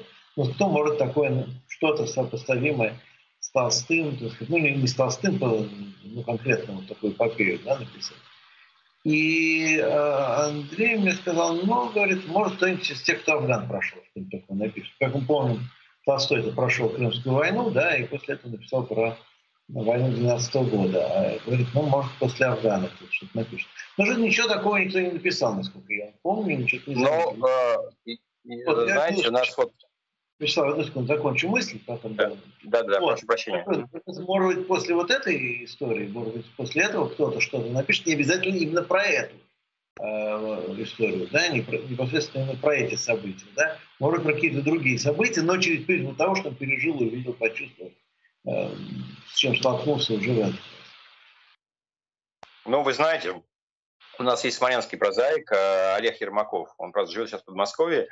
А, замечательный романист. Э, и а, он пишет в том числе об Афгане, который он прошел в свое время. И это вот без тени ложного сомнения, это Толстой нашего времени. Да? А, он, кстати говоря, отмечен большой литературой. Он, по-моему, ясный, он был финалистом Ясной Поляны, если не ошибаюсь, большое время литературной. Да? По-моему, он был в финале, если я не ошибаюсь, той большой книги. Вот, то есть он вполне замеченный писатель, он вполне э, заслуженно замеченный, да. А, и э, если вот вы почитаете Олега Ермакова, э, там, песни Тунгуса, например, да, ну, что-то э, можно просто загуглить его фильмографию, да, в Википедии, он есть. А, вы получите огромное удовольствие. Вы получите просто огромный. Я просто вот вам обещаю, что это такой прекрасный язык литературный, по которому все соскучились. Это такая, причем он абсолютно вот каким-то своим углом зрения видит мир и обо всем рассказывает. А, что ну, это, это не меньше, чем Толстой нашего времени. Другое дело, что может ли Толстой в наше время, Лев Толстой такой, ну какой-то второй Лев Толстой условный, да, ну второй нам не надо Лев Толстой, нам нужен какой-то оригинальный новый, да, вот, ну мы же понимаем, что литература это новаторство. А может ли он стать э, Львом Толстым э, в том смысле э, литературным, которое, которое Лев Толстой занимал там, в конце XIX века, начале там, 20-го, да, другое время видеоряд, да, всем рулит видеоряд, как мы говорили сегодня. Поэтому э, специалистами и ценителями это все будет оценено сейчас. Да. Другое дело, что эти люди, возможно, сейчас в меньшинстве, чем, допустим, люди, которые масс-медиа воспринимают, и, ну и культуру какую-то массовую. Да. А, то есть Толстой был массовой культурой, допустим, да, ну, грубо говоря, конечно. Среди читающих людей, грам, среди грамотных людей, да, которых было не так много в нашей стране, на самом деле, в то время. Вот. Но сейчас э, просто литература менее, как бы так, э, менее массовый продукт, скажем так. Ну, да, а, вот Диккенс же писал сериалы, можно считать, его же романы, да и многие, по-моему, русские романы выходили частями, главами. Люди читали, ждали следующую главу. Да. Ну, сериал, да. сериал получался. Да. да, вполне себе сериал. Вот, э, ну, то есть я это я к чему говорю, что да, и я соглашаюсь с тем, что вот э, человек э, задает вопрос, да, что значит может ли быть появиться еще новый Толстой после СВО, да? Да может, конечно, появиться. Может, конечно. Может, тот же Олег Ермаков, вот он сейчас существует у нас в наше время, может, он напишет что-то об этом. А, может быть, другой кто-то более, более молодой автор, а, так сказать, э, дерз, будет дерзать, так сказать, да, это. Нет, ну, все возможно, и мы просто уже говорили вот чуть раньше о том, что э, наверное, э, это, это даже как-то с какой-то необходимостью будет, скорее всего.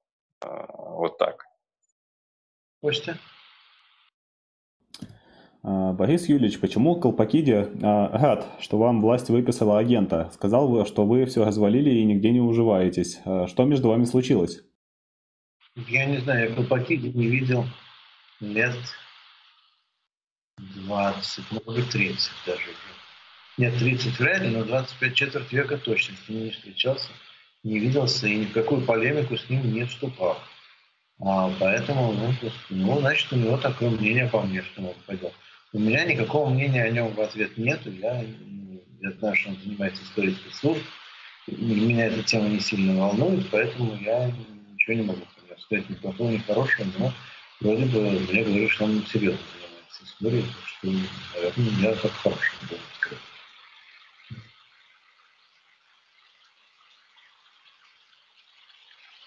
Костя. Не пропадайте, вы так засыпаете. Пользователь Алекс. А какой была реакция общества на предыдущие войны СССР? Например, Афганистан, помощь Вьетнаму. Был ли раскол, раскол общества пополам? Ну и литература по конфликтам а, а, была такая философская, как Вячеслав описывал предполагаемый сценарий про двух а, утили, утилизат, утилизаторов трупов. А, ну, прежде чем Вячеслав ответит, я скажу просто, поскольку я вдруг сейчас советского поколения. А, понимаете, у нас в Советском Союзе были совершенно другие войны во всех отношениях. То есть, ну, понимаете, не попу- по-настоящему непопулярный. Вот была одна война, условно говоря, невидимая, это был Афган, долгое время был невидимый, или, или как бы невидимый, да, то есть его или не видели, или его нельзя было видеть, да?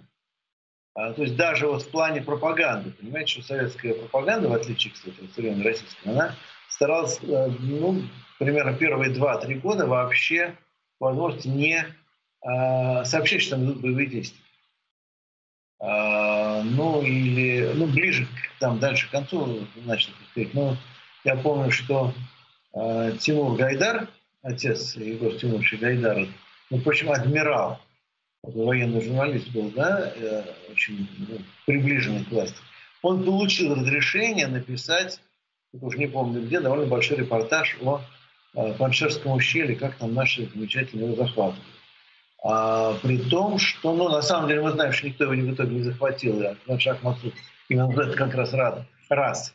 Тот раз как раз очень успешно отбился, потом заключил перемирие и так далее. Но, а, то есть, в общем, описывает он на самом деле Тимур Гайдар провальную операцию, а, но описывал ее как победную, естественно. Но, тем не менее, это была сенсация, и, как ни странно, сенсация в каком-то таком, скорее, антивоенном плане, а, потому что Э, впервые в советской прессе вообще было написано, что идут боевые действия настоящие, да?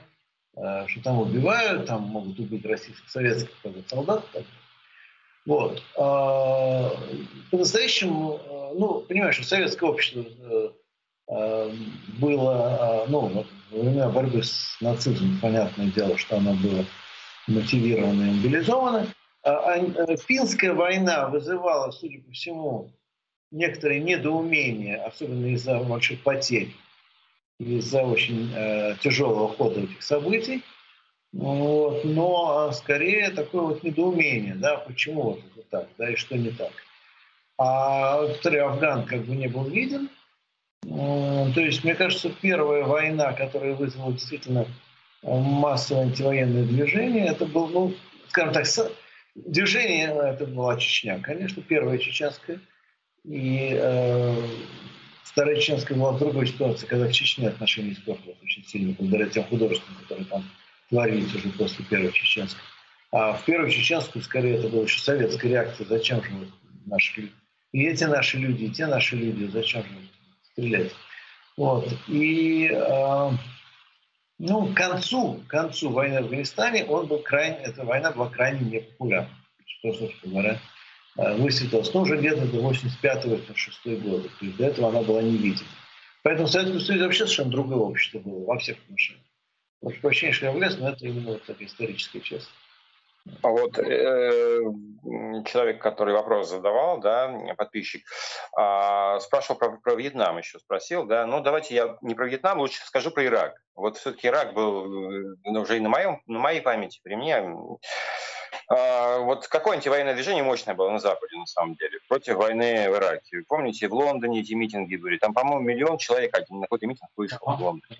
В общем, там по миру на митинге что-то около 30 мили по западному миру, по западному, вышло не только по западному, наверное, все, всех вместе, наверное, посчитали, я думаю, 30 а миллионов человек вышло на улицы против этого митинга, а, митинга, против войны в Ираке. И это при том, что все, в принципе, понимали, что все, ну, по крайней мере, на Западе, они понимали, что Хусейн был, Саддам Хусейн действительно был диктатором, да, и диктатором, который развязал войну в Кувейте, да, то есть это, но это был не Зеленский, да, давайте так просто реально параллели здесь мы не можем привести, это был далеко не Зеленский, это был настоящий такой, э, как бы молодежь сказала бы, адовый мужик такой, да, вот, и творил какие-то действительно страшные вещи, и все понимали, что, в принципе, как-то, может быть, надо его там, да, проучить, но никто же не хотел, чтобы дети погибали на войне, да, они англичане не хотели, они же участвовали тоже в этой операции, англичане, американцы.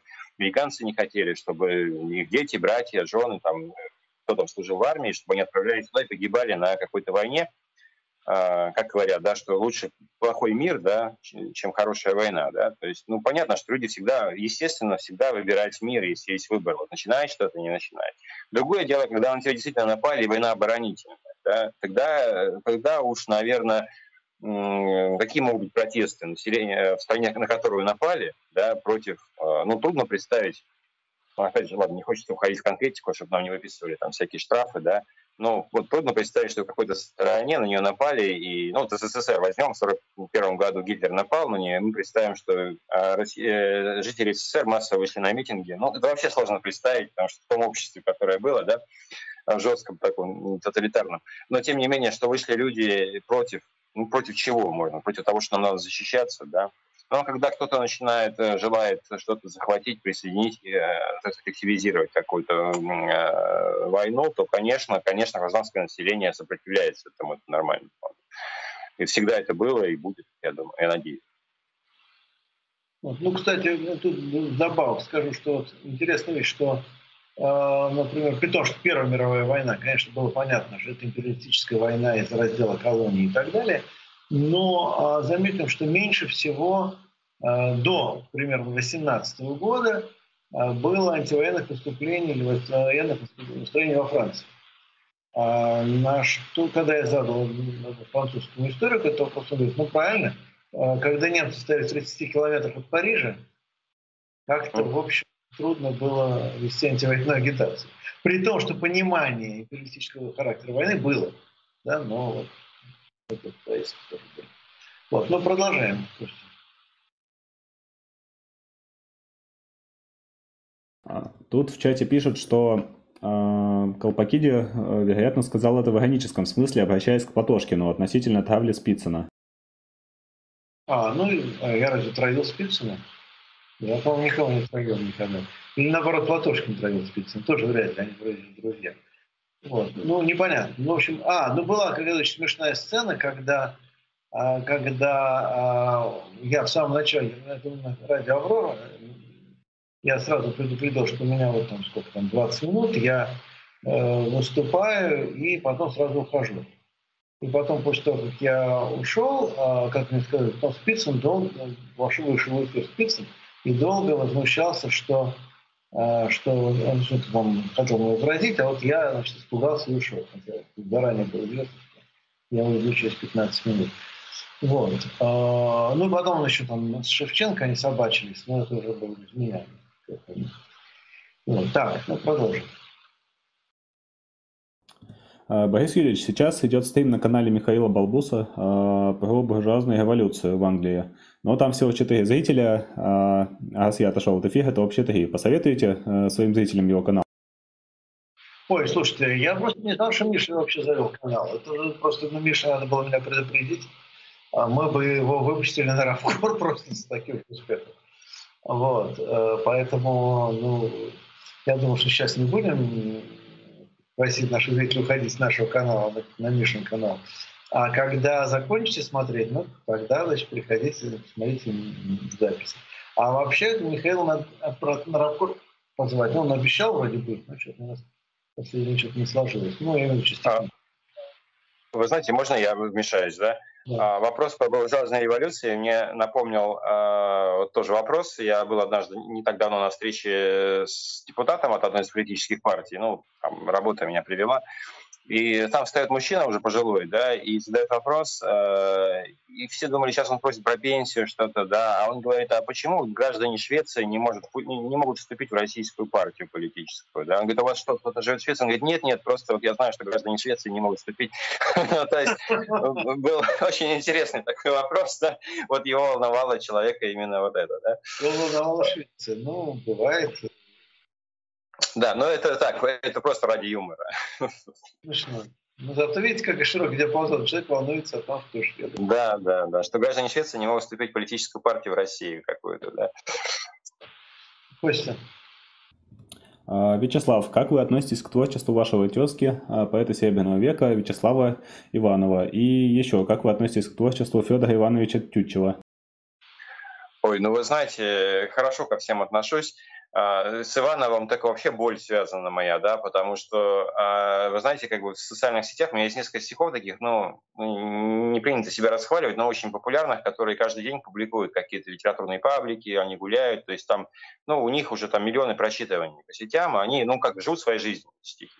И иногда как бы за стихами автор все-таки закрепляется. То есть я смотрю там, ну, мне самому интересно, я как бы за жизнью стихов наблюдаю популярных своих. Там Вячеслав Иванов закрепляется подпись, но иногда к этим стихам прикрепляют фотографию вот Вячеслава Иванова из Серебряного века, да, а, причем стихи написаны современным языком, и уж никак не может Вячеслав Иванов там какие-то, да, но те, кто распространяет, к сожалению, не знают. Вот так что Вячеслав Иванов у меня ворует, да, иногда ворует популярность, вот, но это как, как шутка. Не, ну хорошо отношусь. Вячеслав Иванов, я не скажу, что я люблю его поэзию. Мне, честно сказать, я не фанат стихов Вячеслава Иванова, но он был он был умницей, он был э, доктором филологических наук, если не ошибаюсь, и он вот этой башни там знаменитый вел кружок литературный, объединял вокруг себя и Мандельштама, ну, вообще многих поэтов там. Ну, как бы значимый был э, человек, филолог. Э, ну, наверное, не, не так много он писал лирики, я больше лирик люблю. Вот такое у него там эпос, он любил, он любил какие-то философские стихи больше. А вот про, э, напомните, пожалуйста, Борис, про кого еще? Про Тютчева. А, про Тютчева, да-да-да, да, да, про Федора Тютчева. А, ну, прекрасный же поэт э, Тютчев. И э, что, знаете, что Фет, что Тютчев, они как-то рядом всеми, да, идут Фет и Тютчев, да, вот для... Э, они как-то вот по-хорошему похожи э, своей, вот, вот своим светом, да, они оба такие светлые. Э, и мне очень, ну, с детства, да, мы вот Тютчев, Фет, это вот для нас такое что-то доброе. Я вот как вот воспринимал, наверное, в школе их, да, вот в хорошем смысле. А, так и воспринимаю сейчас. Ну, вот, если мы про, про обои говорим, то э, и, Феч, и Фет, и Тющев для своего времени – это, конечно, гений. Это, конечно, гений поэзии. И если ты в детстве читаешь это как какие-то детские стишки, ну, и подборка была там более, конечно, простого, да, а, то вот со временем, когда возвращаешься в их время и э, перечитываешь, и вообще кажется, что, ну, как можно было вот так какие-то вещи понимать глубинные, там, человека чувствовать в то время, да. Ну, замечательные поэты, замечательно. Костя? А, читал ли гость Лавга Водолазкина? Вы знаете, я сегодня пришел э, как на детектор, на детектор лжи, вот, абсолютно искренним. Нет, не читал, не читал. Продолжаем. А, Борис Ткаченко, привет вам из Одессы. Вопрос, когда Россия проиграет, что вы все будете делать? Ну, мы будем улучшать, устанавливать, развивать и строить свободную, демократическую и э, Россию, и социальное государство в России. Но... А, и я думаю, что у нас будет очень много а, поводов а, подружиться с Украиной и помогать восстанавливать обе страны, которые обе будут в том времени изрядно разрушены. Правда, разным способом, уже можно сказать, да, потому что разрушение в России пока в основном происходит экономически и моральное, в то время как э, в Украине происходит оно, в общем, физическое и военная, но тем не менее восстанавливать надо будет и там, и тут. Вот. А, а кстати говоря, тут по поводу на и в Украине, у меня тут был, была недавно целая дискуссия с, тоже с одним моим читателем а, с Украины или из Украины. Так вот, он, он говорит, вот вы, да, большое спасибо, что вы говорите в Украине. Вообще-то я это стал говорить исключительно из уважения, исключительно во время вот этой всей истории военный. Вот. Но на самом-то деле, а, когда говоришь, что на Украине это значит какое-то такое пренебрежение, что а, это, мол, про там, острова говорят на там, Сицилии, там, оно, или там, про, про области говорят там, на, на Смоленщине, да? Вот. А это значит пренебрежение к Украине, так это вот как э, человек из семьи филолога, можно сказать, что абсолютное непонимание а, истории языка, потому что это просто старомодная форма. Это просто старомодная форма. То есть говорят, на Руси. Да? На Кубани, на Кубани. Ну да, но даже говорит про страну. На Руси. На, на Руси, да. Но в Киевской Руси, если это предложение. И вот самое, помните у Пушкина, что говорит э, Гришка Древний? Буду царем на Москве. На Москве, да? То есть не э, в Москве, да? И в Москве, а на Москве. При этом Москва имеется в виду не город. Имеется в виду Москва как государство. То есть на Москве, на Украине это старомодная форма, которая мне как раз очень нравится, потому что такая вот форма из, из старого русского языка вот 18-го, э, начала 19 века, а, которая просто в данном случае сохранилась, почему-то зацепилась здесь. Вот именно эта форма, а в других случаях э, произошло изменение. вот эта инверсия произошла, ну, не инверсия, замена произошла, на заменили в. Вот. Но, а, а почему-то вот примитив Украины зацепил. Вот. Но а, ничего, вот если вот кто-то из э, наших украинских зрителей, слушателей начинает обижаться, когда кто-то в России сказал «на Украине», так вот не обижайтесь, мы будем теперь говорить «на Москве», на Руси, конечно. Кому живется весело, вольготно на Руси, говорит Некрасов, говорит он это про Россию, да? Вот. А, так что а, не обижайтесь. Ну, можно я тоже 5 копеек свои ставлю, да? А, что очень здорово, что вопрос из Одессы. У меня на самом деле в Одессе есть коллеги, с которыми мы общаемся, очень здорово, да. И сегодня мне звонил коллега из Киева, и мы с ним обсудили, он рассказал, что у них происходит. У нас никакой нет друг другу ненависти, у нас никакого нет э, зла. Мы понимаем вообще оба, что, ну, что мы в какой-то степени заложники этой всей ситуации. А, и э, ну, это о том, что я, например, не разделяю украинцев на хороших, плохих, и россиян как бы не хочется разделять, да, и, да и украинцы нам точно не враги, по крайней мере, мне точно не враги, да. А, и привет большой в Одессу. А, во-вторых, что мы будем делать, когда мы, как вопрос звучал, когда мы проиграем, да, в войне? Ну, то есть, э, вопрос, вопрос уже, в принципе, безальтернативный, как я понимаю, да, то есть что, когда, то есть когда это уже с необходимостью. Но, э, ну, надо понимать, давайте так просто помыслим какими-то реальными категориями, да, что Россия это страна, в принципе, защищенная ядерным оружием, которая в принципе, наверное, не имела права говорить, что э, она боялась, что на нее кто-то нападет, если они не нападут, да, потому что верить в то, что страна, не обладающая ядерным потенциалом, напала бы на страну, обладающую ядерным потенциалом, это очень маловероятно, но давайте просто в области реального мысли. А, вот, поэтому, ну и, наверное, тем не менее, стране, которая обладает ядерным потенциалом, защищаться-то тоже проще от войны на своей территории. Да. Но как это все закончится, у меня есть, если уж э, футуризировать, пытаться прогнозировать, да, я думаю, что это все-таки все-таки закончится каким-то перемирием, э, не очень, не очень выгодным для России, но э, я просто хочу быть реалистом, да, наверное, и тоже не таким уж выгодным для Украины. Это будет что-то что такое между, что-то между, и для нас это ничего хорошего не принесет.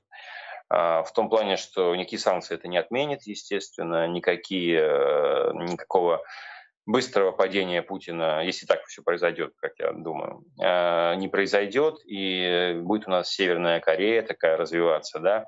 Вот, поэтому тут вся надежда на то, что когда это перемирие наступит, чтобы мы какой-то правильный вектор выбрали дальше, да. Потому что, ну, Путин не вечен, и когда-то когда Путин физически не сможет управлять страной, да. А, но есть большие опасения, что наш народ, э, который 300 лет э, был в рабстве, да, он может себе выбрать или одобрить э, что-то очередное такое человека из телевизора, который придет и продолжит все. Вот есть большие опасения, что может э, вот так произойти. Особенно, когда я смотрю пессимистичных э, футурологов из Ютуба. Вот, я, к сожалению, вынужден согласиться, что такой вариант не исключен.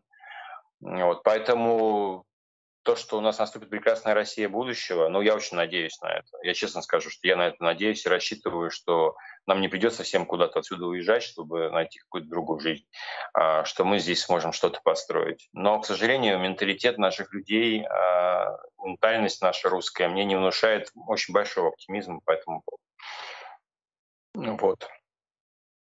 Хорошо, я как оптимист э, просто фиксирую, что я больше оптимист. Я надеюсь, что перемены будут и очень радикальные. Дай бог, дай бог. Э, как человек, как социолог, марксист, я могу сказать, что я верю в преобразование общества. Ну хорошо, продолжим. В сложные времена становятся популярны книги «Как заработать миллион» и прочее бульварное э, чтиво. В этот раз будет точно так же? А ну, э, знаете, как анекдот есть, да? Семинар «Как заработать миллион». Собрались люди, и выходит лектор и говорит, ну, смотрите, входной билет стоил тысячу рублей, да, вас здесь тысяча человек. Ну вот, собственно, ответ, как заработать миллион, да. Я его вот, вот я его и заработал, да. Вот, но ну, у нас э, мир материализовался не вчера, не в феврале, не 24 февраля. Мне кажется, мир материализовался намного раньше, и сейчас деньги на первом месте большого количества людей. Это, наверное, тенденция 20 21 века. Красивая жизнь, э, материальная, превосходящая над духовным. Да?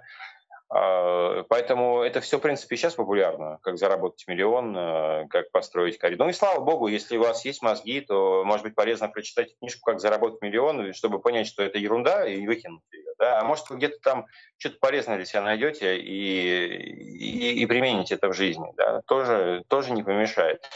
А, книги об успехе, почему бы не почитать книги об успехе? Да? Другое дело, что часто книги об успехе пишут люди, которые стали успешными, а потом они рассказывают свою стратегию, да, как они пришли к успеху. Но они ведь не знают, что сработала именно эта стратегия. Вот если бы человек, прежде чем стать успешным, написал бы книгу, что он построил для себя план, как стать успешным, а потом он через 10 лет стал бы, следуя этому плану, стал бы успешным. Да, мы ему поверили, правильно? А когда человек стал успешным, может быть, он не осознает, благодаря чему именно вот в жизни у него это получилось. Да? Поэтому ну, в целом, конечно, надо скептически относиться к такой литературе. Ну, я не думаю, что прям будет засилие. Засилие этого больше, чем сейчас. Мир уже крайне матери... материализован, а, и э, ну куда уж как бы дальше. И так здесь культ денег сейчас э, нас окружает. Вот. А, вопрос из палаты номер 6. Какие смыслы для мира можно вытащить из развязывания войн?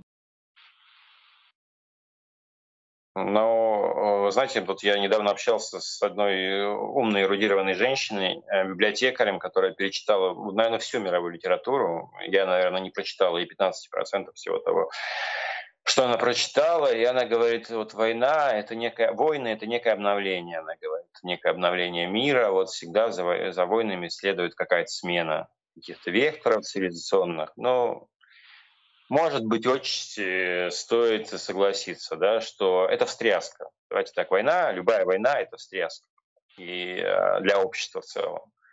И всегда, ну, не всегда, но чаще всего общество выносит из войн какие-то уроки. Вот. Но я, я надеюсь, что в очередной раз мы вынесем какой-то урок из этого. Может быть, какую-то систему безопасности мировую наладим новую, да, Э, которая позволит не возвращаться к этому. Пока неизвестно, но хочется на это надеяться. Ну, я вот заканчиваю книжку, где будет затронута отчасти эта тема. Э, но война – это еще и способ э, реструктурирования экономики общества. Только чем это всегда получается в итоге не то, что планировали. То есть это действительно большая война. Да? Первая мировая война планировалась как способ с разных сторон, да, и Германии, и Франции, и России, переделить колонии, да, и стабилизировать тот порядок, который существовал. А в итоге он рухнул. И рухнул не только в России в 17 году, но, в общем, он в значительной мере и в Европе тоже. Где-то пошатнулся, где-то обрушился. Так что, ну, только вот нельзя ли делать более дешевым способом, смертоубийств, разрушения. Вот, в будущем историческом. Вот, Костя. А, пользователь Щепето, а, Щепетов. Забавно, что в списке того, что мы будем делать после а, каха фашизма, вы в кавычках забыли сказать, что будем отучать э, от ксенофобии, имперства, державничества, одобрения этнических чисток. Даже не удивлен, интернационализм у коммунистов РФ давно не в тренде. Да ну что за чушь? Ну, я не знаю, что, это, что за странный человек тут пишет. Во-первых, он, наверное, не очень понимает, с кем он переписывается, да, немножечко не понимает. Вот. Ну, я думаю, что, так сказать, ну, дорогой читатель, зритель, ну, вы, так сказать, погуглите вообще, там, кто такой Пригорлицкий, там, для разнообразия. Вот. А во-вторых, а зачем? Это всего не будет уже, понимаете, это все рухнет в 24 часа. Просто этой темы не будет вообще. Я объясню, почему. А куда делась черная сотня российская? Миллионы миллионы членов Черной сотни. Миллионы. Большевиков 24 тысячи. В общественных организациях несколько миллионов человек. Понимаете разницу, да? Вот берем февраль, вот, февраль 17 года. 24 тысячи большевиков, всех вообще левых революционных партий, но от силы там 1200 будет на всю страну. Это еще, а с кадетами, ну там 250. Понимаете? Всех. Черной сотни миллионы. И где они? А уже в феврале никаких следов нет в конце февраля. Нет их. Рассосались, исчезли. Потому что все это существует только в определенной политической ситуации. Как, то есть другое дело, там какие-то ксенофобские настроения населения, так они как были, так и будут их, от них отучить, может только общественная социальная практика. Опять же. И, кстати, заметим, что всех говорят, как вот полностью преодолелась, исчезла, казалось, что это вся ксенофобия в, так сказать, раннем или там, зрелом Советском Союзе, до 60-х годов. Да? Вот замечательно, все вспоминают, как было здорово в 60-е годы. В 60-е годы а, все так дружили, никто не спрашивал, кто какой национальности, а потом вот друг друга значит, начали сначала помечать, потом резать. Да? Ну, так извините, социальная практика изменилась. И поздний Советский Союз был уже совершенно не тем, чем был Советский Союз 60-х годов. А, значит, если изменится социальная практика, то вот эти все вопросы будут решены. А не будет решено другое. Будет решен вопрос том, какая будет социальная практика. Вот принципиальный вопрос. А будут ли э, демократические институты в России? Если они будут демократические институты, и они будут работать, реально работать, да? посмотрите, сколько процентов наберут имперцы там, и все прочее публика. Полтора-два процента, может быть, три не более того. Это не значит, что все остальные люди будут с хорошими и прекрасными. Просто они будут заняты другими вопросами. Э, Вячеслав, извините. Я, я соглашусь, наверное, и вот, мне, правда, нечего добавить, потому что тоже вопрос показался немножко таким необычным. Э, ну, я с вами согласен здесь. У меня нет других мыслей. Костя. А, Николай Шаманов. Платошкин со Спицыным а, поругались из-за ленинградского дела. Платошкин за реабилитацию фигурантов, Спицын против. Борис Юрьевич, как вы относитесь к этому делу? Есть ли мнение? Ну, во-первых, все-таки я не историк, и тем более э, занимался именно конкретно ленинградским делом. Но, конечно, я за реабилитацию жертв репрессий. Потому что в любом случае мы точно знаем, что Э, там хорошие люди, плохие люди, там, что они собой представляли, да, мы прекрасно знаем, что многие жертвы репрессий сами были не самыми чистыми людьми, но это не важно, дела-то были фальсифицированы, да, и дела-то были фабрикованы и, и построены вокруг политических э, тем, политических обвинений. И, кстати, тут важный очень момент. А, вот, знаете, была, кстати, возникла проблема, а что будет делать с Берией? Реабилитации Берии. Потому что э, Лаврентий Павлович Берия, ну, прекрасно понимаем, что это был за человек, там, какую ответственность несет за репрессии. Хотя, кстати говоря, в 1938 году как раз именно Берия занимался реабилитацией жертв Ежовщины. Кстати, интересно. И, кстати, опять-таки, реабилитационные дела бериевские были сделаны гораздо более более тщательно и более а, юридически корректно, чем революционные дела уже хрущевские многие. Ну но, а, но суть не в этом. Но, тем не менее, прекрасно понимаешь, что Берия несет ответственность за репрессии. Значит, можно ли его реабилитировать самого как жертву репрессий? Это вопрос. Я считаю, что да, нужно, потому что английским шпионом он не был. Понимаете? Нравится нам Берия или нет? Мне он не нравится. Категорически он него руки по локоть крови Да? Но он не был конкретно английским шпионом. То есть он был а, осужден и расстрелян не за то, что он совершил. Ну, моя такая позиция. Вячеслав, а вы что? Ну, Борис, это был вам вопрос направлен, поэтому я уже... Ну, вы думаете да. У вас есть? А, я думаю, что если э, подписчик, который задает этот вопрос, это как-то дело лично касается, да, его семьи, то, наверное, это вопрос нужно как бы не у нас нам спрашивать, наверное, да, вот, а если его лично не касается, а просто познавательный интерес, да, то тут, наверное, э, более правильно мыслить в более вообще широких категориях, да, что в то время делалось в целом правильно, что нет. Ну вот вы говорите о репрессиях Берии. Совершенно верно, я соглашусь, да, что мы понимаем роль Берии, да, вот, каких-то вещах, да. Ну и отдельно какие-то дела разбирать. Э, надо, конечно, заниматься историком, да, но в целом мы понимаем вот роль каких-то личностей, каких-то в более глобальном смысле, да, говорить об этом. Вот, но повторюсь, если автора этот вопрос как- как-то задевает и интересует, э, ну, наверное, это просто нужно каким-то узким специалистам по этому поводу обращаться. Вот. Э, пользователь Борис. Здравствуйте. Кто такой пролетарий в современном обществе? Какое можно дать определение этому понятию сегодня и трансформировалось ли оно со времен основоположников марксизма? И справедливо ли делить все общество лишь на два класса сегодня? Какую актуальную литературу посоветуете на данную тему? Слушайте, ну, во-первых, это вопрос не для нашей беседы с Вячеславом. Я готов на него ответить на ближайшем домашнем стриме. Вот, просто скажу, что как социологическое понятие пролетариат существует, но термин настолько затерт и настолько, так сказать, идеологически окрашен, что социологи современные предпочитают его не употреблять и говорить о лицах наемного труда и так далее. Просто чтобы избежать вот обвинений в идеологии. Хотя ну, с социологической точки зрения понятие корректно. Ну, а то, что не два класса, да, конечно, больше, чем два. Но, собственно, классика больше, чем два класса. Ну, если брать в литературе пролетарий отражение, да, я согласен с Борисом, что пролетарий это слово такого сейчас уже не встретишь, наверное, да, в современном языке, что, ну, деление на пролетариат и, и кого, на крестьян, что мы же не говорим крестьяне сейчас про людей, которые выращивают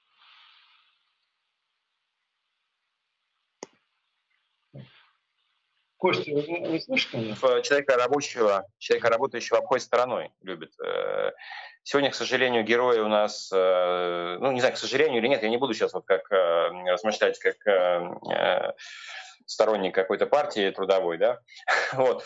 А у нас люди в кино, допустим, любят кого-то, адвоката, менеджера делать, да, то есть люди рабочей профессии у нас, допустим, э, не становятся сейчас э, киногероями. А в лучшем случае это какой-то, значит, там оперуполномоченный, который гоняется за преступником. Вот. Ну и не знаю, пишет ли кто-то сейчас хорошую прозу тоже о людях такого труда, так сказать, ну, пролетарского, да даже затрудняюсь сказать. Э, ну, наверное, да. Наверное, знаете, просто изменение экономики, э, оно привело к тому, что как класса, да, когда мы жили в индустриальном обществе, пролетариат был двигателем да, индустриального общества. Мы живем в постиндустриальный век информационных технологий, когда уже, наверное, как класс айтишники скорее, да, сейчас выделяются. Вот. А, поэтому, ну, в литературе, наверное, не очень сейчас это все отражается. А, еще сообщение от пользователя Щепетов. А, ладно, я вас понял, извините. А по поводу черной сотни, тогда же не было камер уличных, интернета и так далее. Вот и рассосались.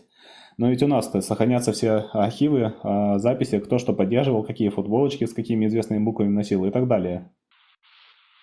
Ну так вот, э, вы что, хотите сейчас всех за футболки потом, понимаете? Вот если мы будем когда-то людей, вот предположим, мы оказались, что называется, на гребне волны, оказались при власти, и вот что, вот вы хотите, чтобы мы людей за то, что они когда-то футболки носили, чтобы мы их за это казнили? Но... Да? Я не хочу казнить людей за футболки. Да. Извините, я просто вклинюсь, да, вот помните, Рогозин ходил на русские марши, есть видеозаписи, да, но это же не мешает Рогозину работать, э, работать не мешало, вернее, работать в Роскосмосе, да, возглавлять.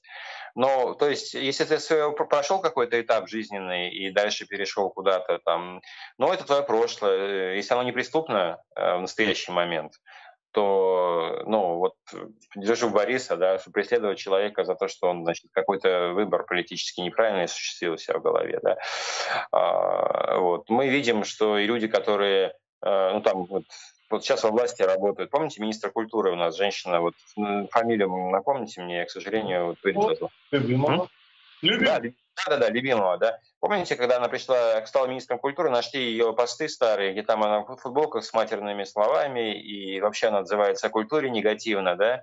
Все это всплыло. Но это же не, не привело к какому-то народному негодованию, никто эту тюрьму ее не посадил. Сказали, ну, была молодая, глупая, а, да, то есть, ну, если мы так каждого человека будем, я не оправдываю сейчас там любимого, да, или там Рогозина, да, я просто к тому, что просто примеры, которые вот в голову пришли на ходу. Если мы каждого человека будем э, ему припоминать какие-то, ну, даже, ну, это же не преступные вещи, на самом деле, наверное, да, это какие-то просто, может быть, дезориентировка в политической обстановке.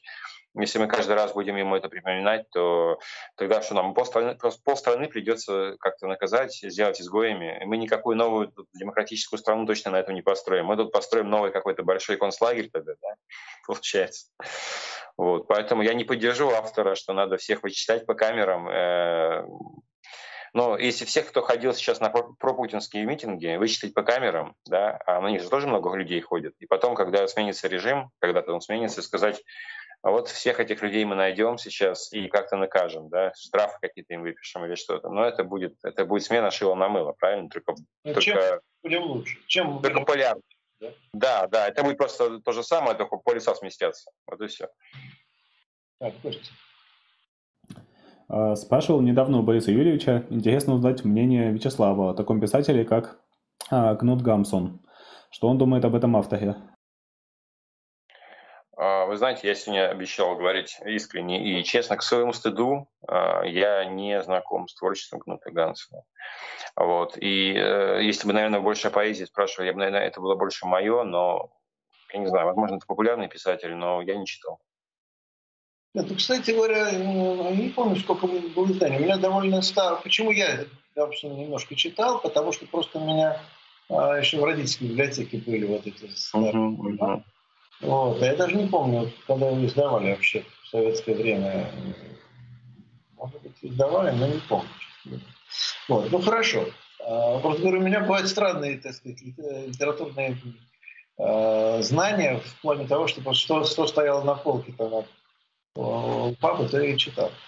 Вот. Э, хорошо. У нас 15 минут, вот, заключительные, ну, если что, выйдем на несколько минут из э, графика, но, тем не менее, э, давайте так, блиц пройдем оставшиеся вопросы. Так, еще донат от пользователя Алекс. Извините, что вопрос не по литературе, а, но тут спрашивали, что будут делать левые в результате поражения РФ в СВО. А у меня вопрос в противовес. Что будут делать левые в результате победы э, РФ в СВО? Ну, ее не будет. Ее не будет. Поэтому бессмысленно обсуждать то, что не может быть. Понимаете, почему я, кстати говоря, не мог долгое время э, согласиться с тем, что вот сейчас вот все начнется, да? А, хотя у меня периодически бывало такое настроение, что я сейчас скажу, скажу, что вот, ну, очень интересно, вообще у меня было предчувствие где-то вот в течение января, предчувствие, что что-то такое большое и гадкое случится. Но я это предчувствие подавлял. Подавлял и старался быть рациональным, потому что предчувствие надо подавлять. А, и, и кроме слишком просто. Слишком просто. Понимаете, слишком просто, что вот режим возьмет совершить самоубийство. А потому что, на мой взгляд, то, то что было, этот выбор был в пользу, ну, в историческом плане, даже в экономическом, это самоубийство. Вот. И как мы будем делать, э, э, что мы будем делать после самоубийства, ну, да, не знаю, но это самоубийство. Мы не участвуем вот. А почему я говорю, что я подавлял это долгое время? Потому что рационально, ну, нет шансов вот изначально э, такое большое мероприятие такого, так сказать, масштаба завести, и чтобы это хорошо кончилось, ну, чисто, как могу сказать, социологически, экономически, да, а, ну, нет ресурсов для того, чтобы вытянуть подобную рода истории. Просто нет. А, и поэтому, ну, плохо кончится, понятно. А вот другой вопрос, что неудача во всей этой истории может иметь не только хорошие последствия. Ну, вот о том, о чем сейчас говорил Вячеслав, что, ну, а кто знает, э, может быть, будет не, не прогрессивный выход, а реакционный, да, подобного рода истории. Бывает тоже. Это ну, посмотрим, да, как тут, тут, тут уже надо поучаствовать в событиях. Вот. Но то есть выход любом выход будет плохой, да, для тех, кто все это затеял. А вот для нас всех вместе, вот не факт, что хороший. Ну, я хочу подчеркнуть просто, не знаю, я сегодня не обозначил да, свою позицию, что, во-первых, все, что это происходит, это огромная трагедия. Огромная трагедия для обоих народов, да, и для украинского, и для русского. И для военных наших, которые туда по контракту отправлены, которые, возможно, думают так же, как и мы сейчас об этом всем, а, возможно, еще и хуже страдают, да, с обеих сторон и для обеих, обоих народов. Э, это, конечно, большая трагедия. И тут надо как бы философски к этому всему относиться. Выхода отсюда два, да, либо как плохой, либо очень плохой, да. Вот. Ну, ну нет, здесь нет хорошего решения для России. Да ни для кого на самом деле хорошего выхода нет. Ну что, для Украины будет хороший выход, Борис, согласитесь, да? С такими потерями она выйдет из этой войны, даже если там, Украина будет победителем, да, каким-то условным, да, ну все равно она понесет такие огромные потери. Ну это, это беда, это большая беда, в которой вот оказались э, наши народы. И, э, ну, я тоже разделяю ваши мысли, что тут варианты между плохой и очень плохой для нас. Поэтому, ну, я не буду говорить о каких победах, я не понимаю, как. Костя. А, Борис Юльевич, пожалуйста, посоветуйте литературу, описывающую биографию Гитлера, а, наподобие Логвинова про Ленина, и изменилось ли познание, точнее, изменилась ли позиция а, Мархаева о спецоперации? Пойдет ли он на стрим? Ну, Мархаев болеет сейчас очень, а может быть, э, залег на дно. Но, учитывая еще, что выборы в Бурятии происходят, где ему партия не дала выдвинуться кандидатом на выборы губернатора, ну, как главы республики Бурятия. А, не думаю, что Мархаев изменил свою точку зрения. Я думаю, что он замолчал. Насколько я знаю Вячеслава, он не из тех людей, которые так вот сдаются. Да, он крепкий мужик. Поэтому, ну, я думаю, что партия настояла, чтобы он замолчал. Да. Вот. А что касается биографии Гитлера, ну, это проблема. Я не, была, сейчас, э, что-то черный, не помню, сейчас, книг, погуглите, есть книжка называлась «Преступник номер один», э, советская книжка была, не помню автор, такая большая монография, биография Гитлера, в Советском Союзе выходила, но она, на самом деле, если честно, она не очень качественная. И она очень сильно была даже столько идеологизирована, сколько, ну, там, целый ряд штампов и кое-где даже ошибок было, которые были характерны для советских текстов. А, поэтому я так сходу не могу сказать, ну, давайте в личку напишите, я может поищу что-то. Ну, э, на русском языке я так не знаю хорошей биографии нового. Да? Вот. Преступник номер один это была крупнейшая советская биография.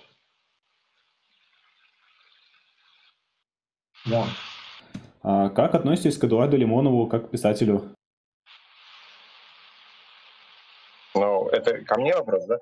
А, ну, Э, как отношусь к Эдуарду Лимонову? Но я его Эдичку прочитал, наверное, лет в таком возрасте, в котором не надо такие книжки читать, лет 13. и, а, а, но я скажу, что прочел с большим интересом, прям за поем. Оно так хоп, и а, у меня брат просто старший читал, это сюда мой приносил, и я, ну, как подглядывал, что он там читает. ну, талантливый писатель. Э, Эдуард Лимонов, да, э, он еще и поэт, кстати, да, и даже Евтушенко в какой-то свой сборник поэтов 20 века даже включил два стихотворения Эдуарда Лимонова, да, чем он гордится, и гордился, вернее, Евтушенко. Вот даже, даже Евтушенко признал какие-то стихи даже, да, Лимонова. Вот, но Лимонов, э, на мой взгляд, попал просто в какую-то литературную струю, да, когда он был, значит, жил за пределами, он был советским как-то, ну, не диссидентом, ну, диссидентом, наверное. Вот, и вдруг он начал писать такие какие-то плоские, э, значит, такие плоские вещи, э, которые, в общем-то, попали э, бывший советский писатель, советский гражданин, живущий на Западе, который пишет какую-то такую, ну не порнографию, но около порнографию, да, это показалось миру очень интересным. И вот. Политические взгляды Лимонова я вообще абсолютно не поддерживаю. Все, что он говорил последние годы, мне казалось какой-то ахинеей, если честно. Период его подготовки к каким-то революционным действиям, когда они там оружие закупали, вот эта вся история тоже какая-то для меня очень мутная на самом деле. Мне кажется, это такой человек эпатажа. Лимонов — это эпатажник. Да? Ему надо, чтобы было ярко, ему надо, чтобы было необычно, ему нужно, чтобы было Э, все это. Но в историю он определенно вошел как писатель, э, как русский писатель. И как он, помните, в последний год я говорил, я русский писатель, я русский писатель про себя все время тогда, он себя нахваливал так. Вот, это, ну, я не знаю, но вот он, он эпатажник э, такой. Искать в этом в его произведениях что-то глубинное. Но он как бы, конечно, как человек интересный, разносторонний, но не входит в разряд моих любимых писателей, скажем так, но определенное место в литературе нашей занимает, конечно. Ну, я, мне кажется, что он неравномерен, то есть он немножко разменял талант на вот свои, так сказать, политические перформансы. Хотя, конечно, это один из самых интересных людей в нашей эпохи. Да, да, да. Вот. Костя. А, также спрашивают про Елизарова. А Елизарова я не читал. А, у Елизарова, кстати, очень смешные песни есть. Он еще и поет, помимо того, что пишет. А, ну, крепкий писатель. Э, вот он получил какую-то большую литературную награду совсем недавно, может, пару лет назад. И я считаю, что весьма заслуженно. Э, прекрасный литературный язык и ну, ценный, ценный кадр в современной литературе. Вот. Так, Костя, дальше. Так, а, Алекс пишет, Алекс пишет, что он сам из Рязани. Какое отношение... А, нет, сам из Рязани это, это книга или что?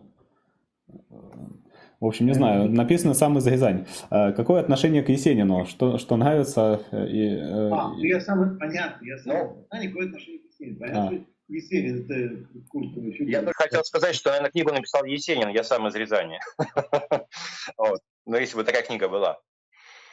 А, так, какое отношение к Есенину, что нравится или нет, а какое отношение у него было к революции, советам э, большевикам? Ну, к революции он был за большевиков, но он ближе, мне кажется, к левым эсерам был по своим представлениям. А, в целом так, да. Ну, Есенину, к Есенину у меня отношение такое двоякое. С одной стороны, это один из любимых поэтов, там еще с детства, потому что когда читаешь в школе стихи, в школьной программе, и на душу положиться далеко не все, да, а Есенин на душу ложится, он подкупает своей вот искренностью, да, своей какой-то такой а, разгульной вот этой искренностью. Каждый из нас в душе такой, э, наверное, гуля, гуляка, да, хотел бы может, таким быть в какой-то жизни. Когда ты все это читаешь, э, и когда вот эта вся такая знаете, человеческая разнузданность э, возводится в культ, э, и вот такой каба, кабацкий, да, поэт Есенин становится. Вот хочется песни Есенина слушать где-нибудь на, на стихи Есенина, где-нибудь в кабаке, в нетрезвом виде, да, и это все вот прям так. Вот, но, конечно, большой поэт Есенин, безусловно. Вот Дмитрий Быков, кстати, ругает Есенина, ругает, ругает, ругает, потом хвалит, да, потом ругает, ругает, ругает, а, потом хвалит. Ну, я так э, не отношусь категорично к Есенину, как Быков, например. А, да, ну, яркий поэт, я не знаю, уж, э, ну, не Блок, конечно, не Блок, но какие-то вещи мне нравятся у него даже больше, чем, например, у Блока, да. Вот, э, ну, как это, горел, горел, горел и какой-то момент перегорел, да. То есть он э, свою короткую жизнь, свою творческую и физическую прожил ярко, оставил нам очень интересные вещи. Да, хотя, если уж так углубляться, то, конечно, подход его, вот именно манера Есенинская, она очень напоминает манеру Клюева, да, который был на 10 где-то лет старше Есенина, и который раньше его начал писать. Есть такая версия, что Есенин от клюевскую манеру-то позаимствовал. Ну, теоретически мог ее позаимствовать, потому что это был его коллега, который начал раньше вот писать, ну, читать стихи Клюева, да. А они очень напоминаю стихи Есенина, только они чуть раньше случились, да, ну, начал, начался вот этот подход творческий. Ну, можно спорить об этом, это уж пусть филологи как бы этим занимаются. А, я скажу, как пишущий человек, что Есенин меня в какой-то период вдохновлял, да, поэтому один из любимых. Так, ну, практически мы по времени подошли к концу запланированного. Костя, вопросы остались еще? Ну, давайте хотя бы один вопрос из чата напоследок, чтобы люди не жаловались, что вопрос из чата игнорируют. В каких стихах отражено современное общество и какая философия отражена в современных стихах? Ничего себе, одного сразу. Ну, современных стихов очень много. А, какая философия. Ну, если так в целом усреднять, хотя очень сложно среднюю температуру по больнице определять, да? да вот. Вот помните, это Маршак сказал, хороших стихов мало у кого много. Да, мало кого много, но, но в целом, знаете, место человека, место человека в современном мире, это, наверное, в каждую эпоху по-своему только, да, поэты пытаются раскрыть. Вот зачем нам нужна поэзия современная, почему мы не можем обойтись без нее и просто вот взять поэзию Серебряного века, например, и сказать, вот нам не надо поэзии другой, мы в 21 веке, 22 будем наслаждаться вот тем прошлым, да. Наша жизнь меняется, наши обстоятельства жизненные меняются, наш, наш мир преобразуется, и поэтому как бы и нужно следующее поколение поэтов для того, чтобы рассказывать нам какие-то, поднимать актуальные проблемы современного мира. Да? Поэтому современные поэты говорят, конечно, очень много о месте, а, помимо традиционных ценностей, там, любви, там, да, взаимоотношения с ближайшими родственниками, там, друзьями и так далее, и так далее конечно, поднимают э, тему человека в современном мире перед вызовами, так сказать, современного мира, да, как, как вот человек, э, с, так сказать, осваивает этот современный мир, привыкает к нему, да. Очень часто разброс э, э человека, то есть контраст, да, контраст изображается в стихах, демонстрируется э, маленького человека перед вот этим вот, знаете, каким-то безраз... Э, безразличным, каким-то вот сытым, богатым миром, да, и контраст какого-то такого маленького человека ну, ну, не маленького человека, но какого-то обычного поэта, э, живущего обычной человеческой жизнью, когда он сталкивается вот с чем-то давящим на него, таким сильным, могущественным. Иногда это государство, иногда это просто общество. И, конечно же, человеческое безразличие сейчас обязательно в стихах всегда э, и в отношениях межполовых, и в отношениях э, старших к младшим, и в отношениях к знакомым людям. Конечно, тема заботы ближнему и вот безразличия она всегда идет локомотивом. Э, ну, тем, тема цена, современная поэзия, что она вот э, рассказывает нам о том, что происходит в 21 веке, как это отражается сейчас, да, ну, как это происходит сейчас. Ну, я коротко стараюсь, чтобы... Да.